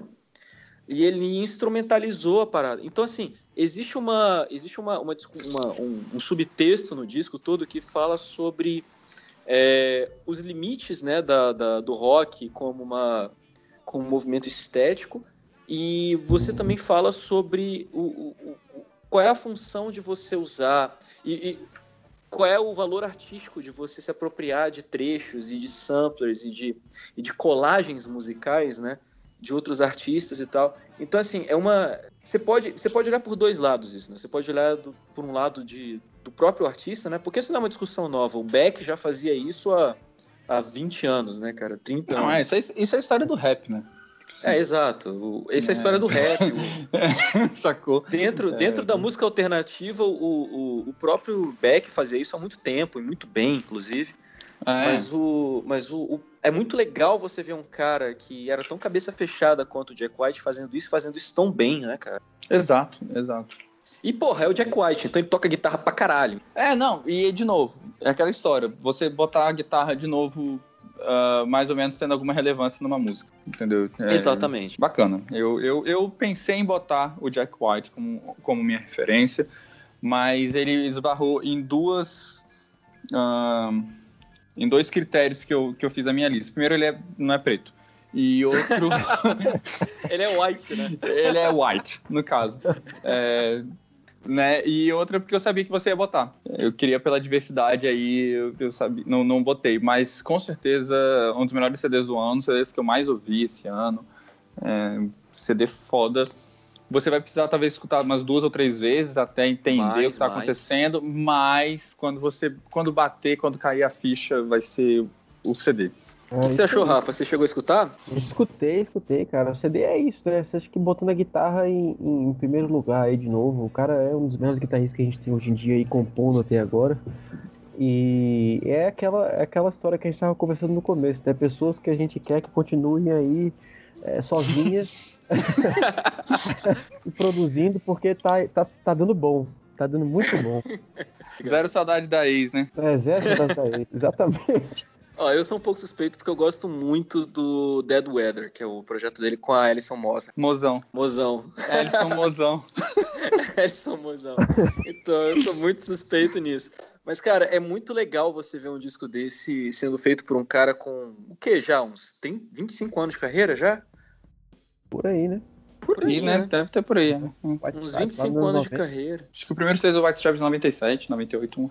É, por aí. E é muito legal o cara fazer um disco desse nesse momento. Mais do que pelo tempo, né, cara? Ele revisitar algumas paradas que eram meio que cláusula pétrea da, da, da ética artística dele. Então, assim, nunca é tarde pra você mudar, nunca é tarde pra você poder inventar, nunca é tarde pra você quebrar um paradigma que é teu. Sim. Cara, é animal, é muito foda você ver um cara nessa, nesse altura do campeonato fazendo isso. A minha recomendação do disco é Over and Over, que é o single que ele lançou, que Over and over. essa música é viciante pra porra, bicho. Muito foda. Muito foda. E não, não só essa música é foda, o riff de guitarra é absurdo e a, a, a mixagem da música é um, é um tesão em si, É, mas pesado. a, Ela tem uma levada, tipo, até meio country, assim, às vezes, né? No, no- no- Eu talvez eu tô falando besteira grande aí, mas. Eu ela Eu- bem eu acho- zeppeliana, cara, bem Zeppelin. É, assim. é, é, é um blues, assim. É, É, Você vê o detalhe nela, cara, você vê umas, umas quebradas, assim, umas, umas escolhas de timbre, umas, umas coisas na estrutura da música que você fala, cara, ele nunca faria isso se ele não tivesse com essa vibe de, de brincar, entendeu? De se divertir no estúdio. E vou, e vou, e vou fazer um, um grande statement aqui agora, entendeu? Tom Morello tinha que aprender a, fa- eh, a fazer esses solos que ele tava fazendo ali com o M, viu? Nessa música, ele, ele, ele quebrou o Tom Morello como o maior solos com o M. Eu não vou É entrar que eu- nessa discussão. Eu não vou entrar É isso que eu, vou, é isso que eu tenho pra dizer. O Tom Morello ficou pra trás. Masterclass do, do Tom Morello é meu outro. Paz. ele lançou, lançou aí em 2018 também, né? Ele lançou coisa em 2018 também, né? Tom Morello. Ah, Mas é? Aquele projeto B dele, o Night Watchman, né? Ah, mas é, cara. Não estamos falando falar. sobre ele, né? Só, pra seguir a polêmica, ouvi falar que foi aí uma das piores coisas de 2018, mas não escutei, não estamos falando sobre ele, seguindo aí com o Jack White, vamos lá, Gui. Não sei opinar sobre o assunto. ah, cara, eu sei que ouvi falar desse disco também, mas eu tenho uma preguiça absurda do projeto solo do, do Tom Morello. É o famoso, é o famoso volta pro Rage, pelo amor de Deus. É, Aí, aí esse cara, Aí, eu, é o tipo, contrário, volta, tá vendo? volta pra isso. Mas é isso, então vamos lá. A minha recomendação de música hoje é Over and Over, do Jack White. Pra mim, o melhor disco do ano. O disco fundamental de rock desse ano. Se há alguma relevância no rock, tá nesse dia ano. Com certeza. Com certeza. exatamente. E é isso aí, vamos nessa.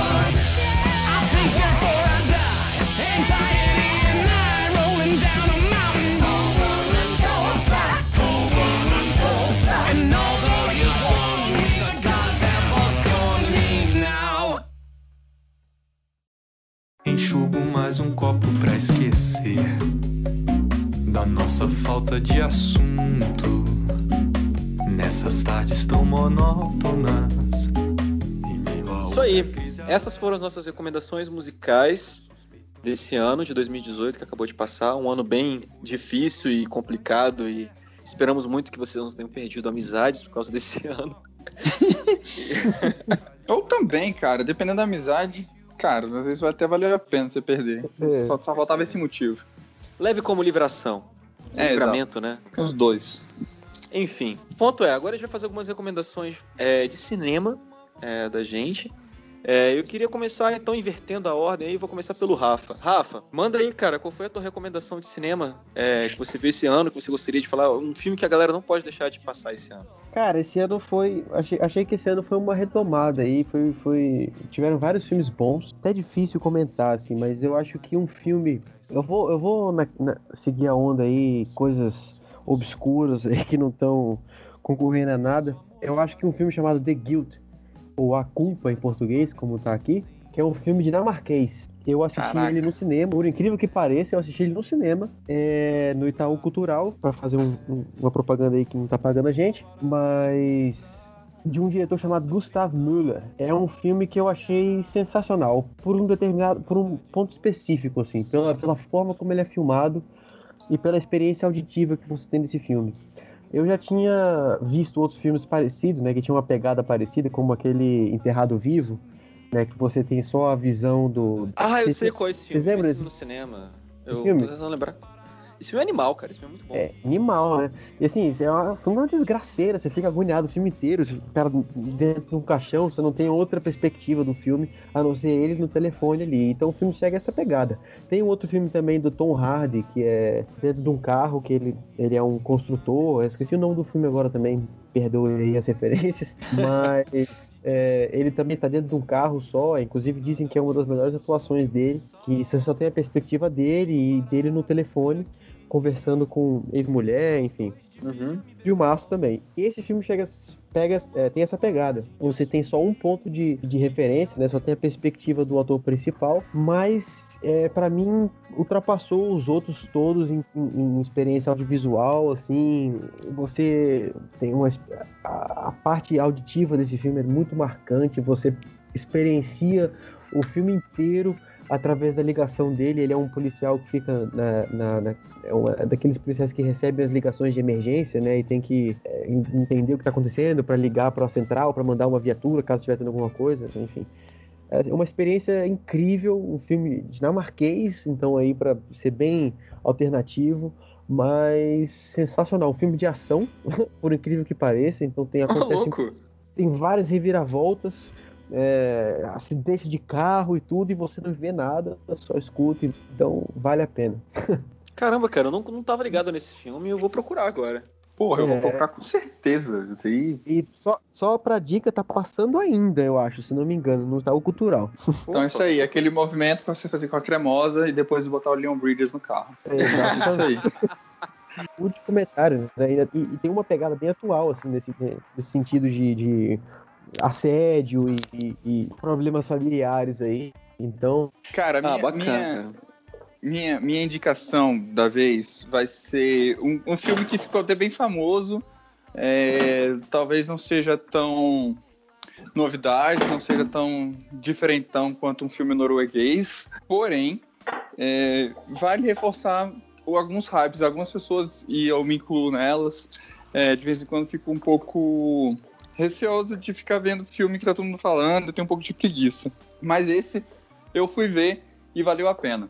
Infiltrados na clã, Infiltrados na clã, é, do Spike Lee, a história de um policial, primeiro policial negro de uma cidade, de uma cidade no Tennessee, Missouri, enfim, algum lugar no sul da Colorado da- Springs, Colorado Springs, né?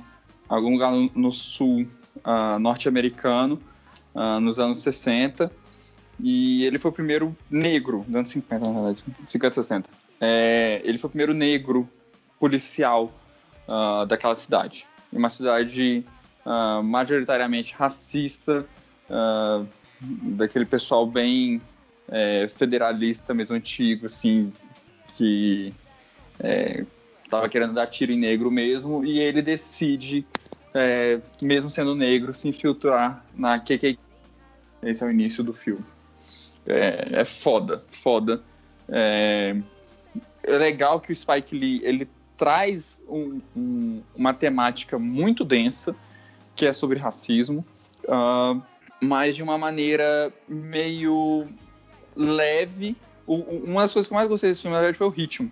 Então ele soube criar ritmo em alguns momentos da, do filme que poderiam ficar muito chatos, coisas de construção de, de, de personagem, ah, informações adicionais históricas que poderiam ficar muito chatas.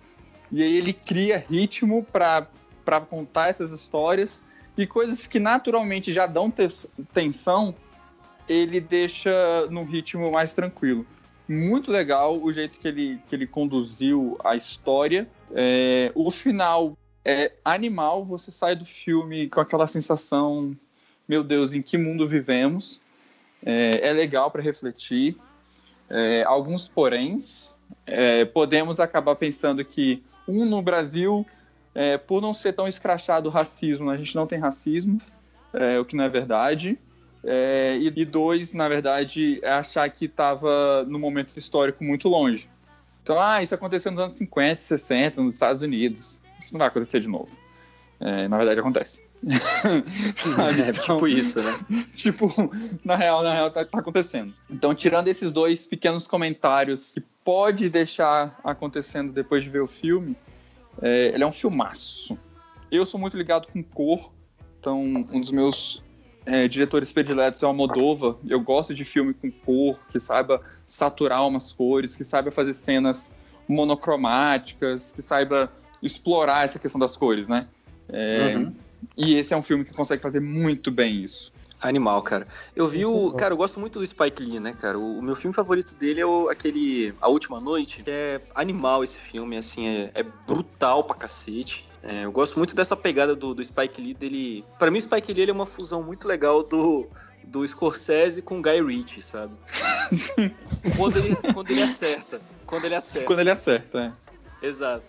Então, pra mim, ele é, uma- é- ele é a fusão que funciona perfeitamente entre esses dois. Mas, cara, é, eu tô muito doido pra ver esse filme, ainda não vi. Ele tá em cartaz ainda, né? Cara, deve estar. Eu não vi. Eu vi no, no final do, do ano passado, na última semana do ano passado, eu tava no Rio de Janeiro. o Gui, vi que tá passando aqui, pelo menos em Brasília, tá passando no Liberty Mall, você conhece aí, mas no sem São Paulo. Ah, eu vou dar. Ah, aqui deve estar passando ainda. É porque é um filme que vai. que São Paulo é cidade grande. nessa- É um filme que certamente vai entrar nessa lista de, de- de indicações de final de ano, né? De começo de 2019. Então, é, as distribuidoras eles, elas têm interesse em manter esse filme no circuito ainda durante algum tempo, né? É, e aproveitar aí o gancho, dar uma indicação de uma reportagem, sem querer dar nenhum spoiler do final do filme, apesar de que o final, final, final do filme não, não, não indica nada do meio do, né, da, da narrativa compl- do, do filme, mas é, tem uma reportagem muito boa da Vice lá nos Estados Unidos. é, a ela, ela foi realmente junto com a galera da- dos supremacistas lá, do movimento alt-right e tudo, e, e- e fez uma reportagem. Eles permitiram que ela fosse lá e que ela acompanhasse eles. ela- então ela esteve em Charlottesville e, e conversou com a galera lá, conversou com os líderes do, do, do movimento. Então é uma reportagem muito legal. Vocês só escrever Vice é, Charlottesville no YouTube aí que vai ter a reportagem dela lá. E vale a pena, assim, pra você ver o que realmente está acontecendo aí agora. Que nem o Kaique falou, né? Tá acontecendo agora. É legal, é legal você ter filmes Exato. que dialogam com isso hoje em dia, né, cara? Exatamente. Uhum. Conta aí, Gui, sua, sua indicação. Cara, eu- a minha indicação ela foge um pouco da, da vibe de filmes mais realistas, né? É, cara, eu acho que esse ano foi um ano muito legal pra filmes de terror e suspense. Eu não, não é um gênero que eu costumo gostar. Inclusive, um dia desses eu até vi uma estatística esses dias que mostrava que é, mostrava assim o, o nível de, de, de presença em cinema, né? De, de aderência a filmes por gênero. E, se, e terror era um filme que meio que estava estagnado, assim, desde a década de 70. Mas enfim, é, tem uma produtora muito foda americana chamada A24. Eles já lançaram o outro filme mais há algum tempo chamado A Bruxa. É, The Witch, né? Um filme, cara, que eu achei assim excelente, chamado Hereditário. Eu vi esse filme no cinema. É, é um filme de terror fudido porque ele não é um filme de terror até uma hora e quinze de filme. Hum, E ele É. é um filme de terror que, cara. É, ele é um filme de terror que, assim. Ele não é aquele. Sabe aqueles jump scares que você sobe a trilha sonora, te dá um susto e depois alivia logo depois? Uhum. Cara, não tem isso nesse filme, sabe? Não tem muito disso. Ele é um filme que ele, ele não esconde nada de você. Ele sempre te mostra, mas ele sempre te mostra na sombra, na, na penumbra. É, cara, é um, é, é um filme animal, assim. Tem uma, é um drama familiar muito foda, é, muito bem construído. É, é sobre uma família que, que, que lida com a perda, que a- tá, no começo do filme acaba de perder a avó, né? A mãe da protagonista acaba de morrer. E você tem uma, tem uma criança que tem problemas de desenvolvimento, desenvolvimento mental, e um filho que é deprimido, e a mãe que tá a mãe deles, né, que tá lidando, filha da, da, da avó que acabou de morrer, que tá lidando com problemas de depressão, tendo que lidar com o histórico familiar de, de problemas psicológicos. Você vê essa família, né, cara? E, cara, todas as atuações são fantásticas. É, tem a Toni Collette, que é a mãe, que é a protagonista do filme, né, cara, que é absurda. Se ela não for indicada ao Oscar por esse filme, eu não sei ainda como é que estão as indicações, eu acho que vai ser um absurdo, que a atuação dela foi um negócio, assim, assustador, sabe? É, é muito boa. Tem o Gabriel Byrne, que é o, que é o marido dela, que, cara, muito bem também no filme. Então, assim, é, ele é um filme que ele vai construindo um ambiente de tensão, é, não necessariamente por, por, por já te dar alguma indicação sobrenatural de cara e tal. O, o sobrenatural, ele entra no filme de uma forma muito natural, assim. olha Quando só. você vê, você já tá. É, o sobrenatural entra de uma forma natural. Né? E, cara, assim, é um filme que lida com, com, com certos temas de, enfim, de terror mais clássico, né, cara? É, que é de um. assusta e te deixa tenso de um jeito que eu não sentia há muito tempo. O filme, filme de terror, geralmente comigo, tem esse efeito. Você vai, toma um susto, dois, chega em casa e já acabou, né? Eu fiquei sem conseguir olhar quinas na minha casa durante um mês, depois que eu vi esse filme, cara. Menino Gui traumatizado. Traumatizadaço, assim. Cara, o filme ele é muito bom, ele é muito tenso, ele é muito... é, tem muita gente que não tem paciência para ver esse tipo de filme, então a primeira metade dele é um pouco devagar, que ela constrói muito em cima do, da tensão, mas o final do filme ele é muito, ele é muito pesado, assim, ele é muito... Ele é muito é, ele é muito bem construído, ele é muito tenso, ele é muito gráfico, ele é extremamente bem filmado. É, acho que foi o primeiro filme do diretor dele, o Ari Aster. Uma baita de uma recomendação. Tem muita gente que, na época que ele saiu, tinha muita gente que já tava falando, ah, um novo exorcista, sabe? Alguma coisa assim. E eu não sei se é pra tanto ainda, tem que ter um distanciamento histórico, né, para poder falar isso, mas, cara, é, certamente foi um dos filmes de terror o filme de terror que mais me impactou nos últimos anos, assim. Legal, legal. A gente recomenda coisa pra deixar o, o, o ouvinte com medo, com medo de bequina, é, desesperado.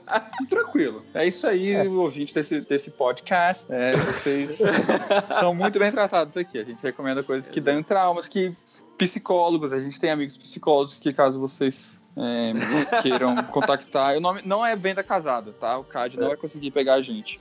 Ah, diga, Rafa. O monólogo do Gui aí, eu, fiquei- eu, tô, eu tô num dilema pessoal aqui agora. Falei, caraca, será que eu assisto porque é bom ou será que eu não assisto porque eu vou ficar traumatizado? É, será, que eu assi- será que eu assisto porque é bom ou eu não assisto porque justamente é bom? Fica aí a, a dúvida.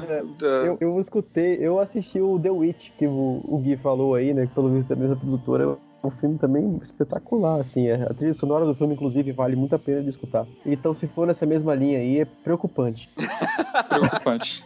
Cara, mas é, é, a, a descrição que eu vi quando eu tava pesquisando sobre o filme depois que eu assisti foi que, é, e, e eu concordo totalmente com ela, é você vai ficar com certas imagens do filme na sua cabeça durante um tempo depois que você assistir. Porque, além dele ser um filme muito tenso, ele é muito bem filmado. A linguagem cinematográfica dele é muito bem feita, sabe?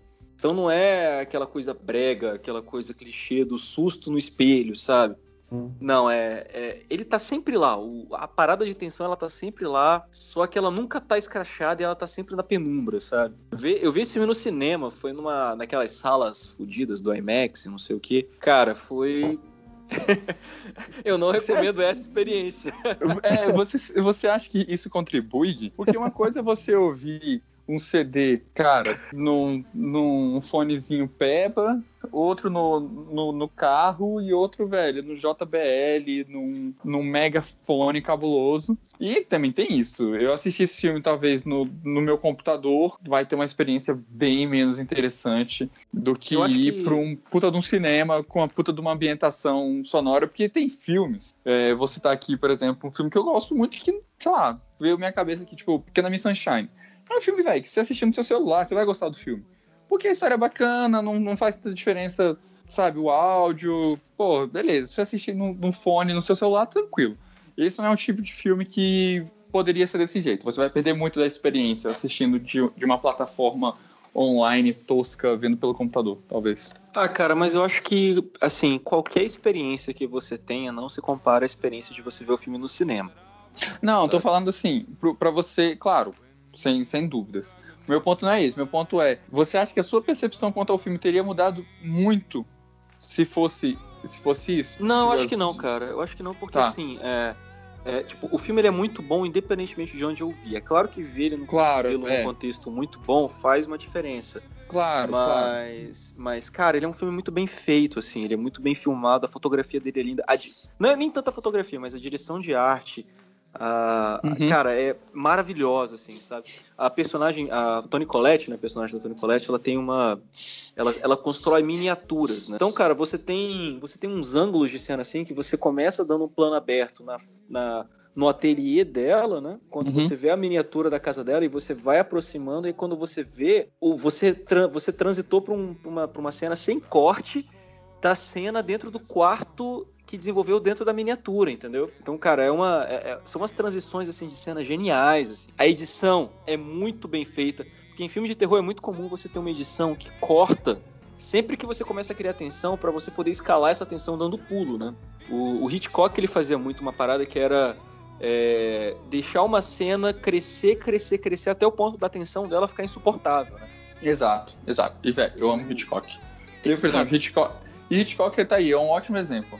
Hitchcock é um tipo de suspense que você pode assistir no seu celular, você vai ficar tenso mesmo assim. Exato, é, então- a mesma pegada desse filme. Ótimo. É, é esse Entendeu? ponto que eu queria chegar. Que maravilha. Que, que bela última indicação do, do nosso primeiro podcast. É isso aí.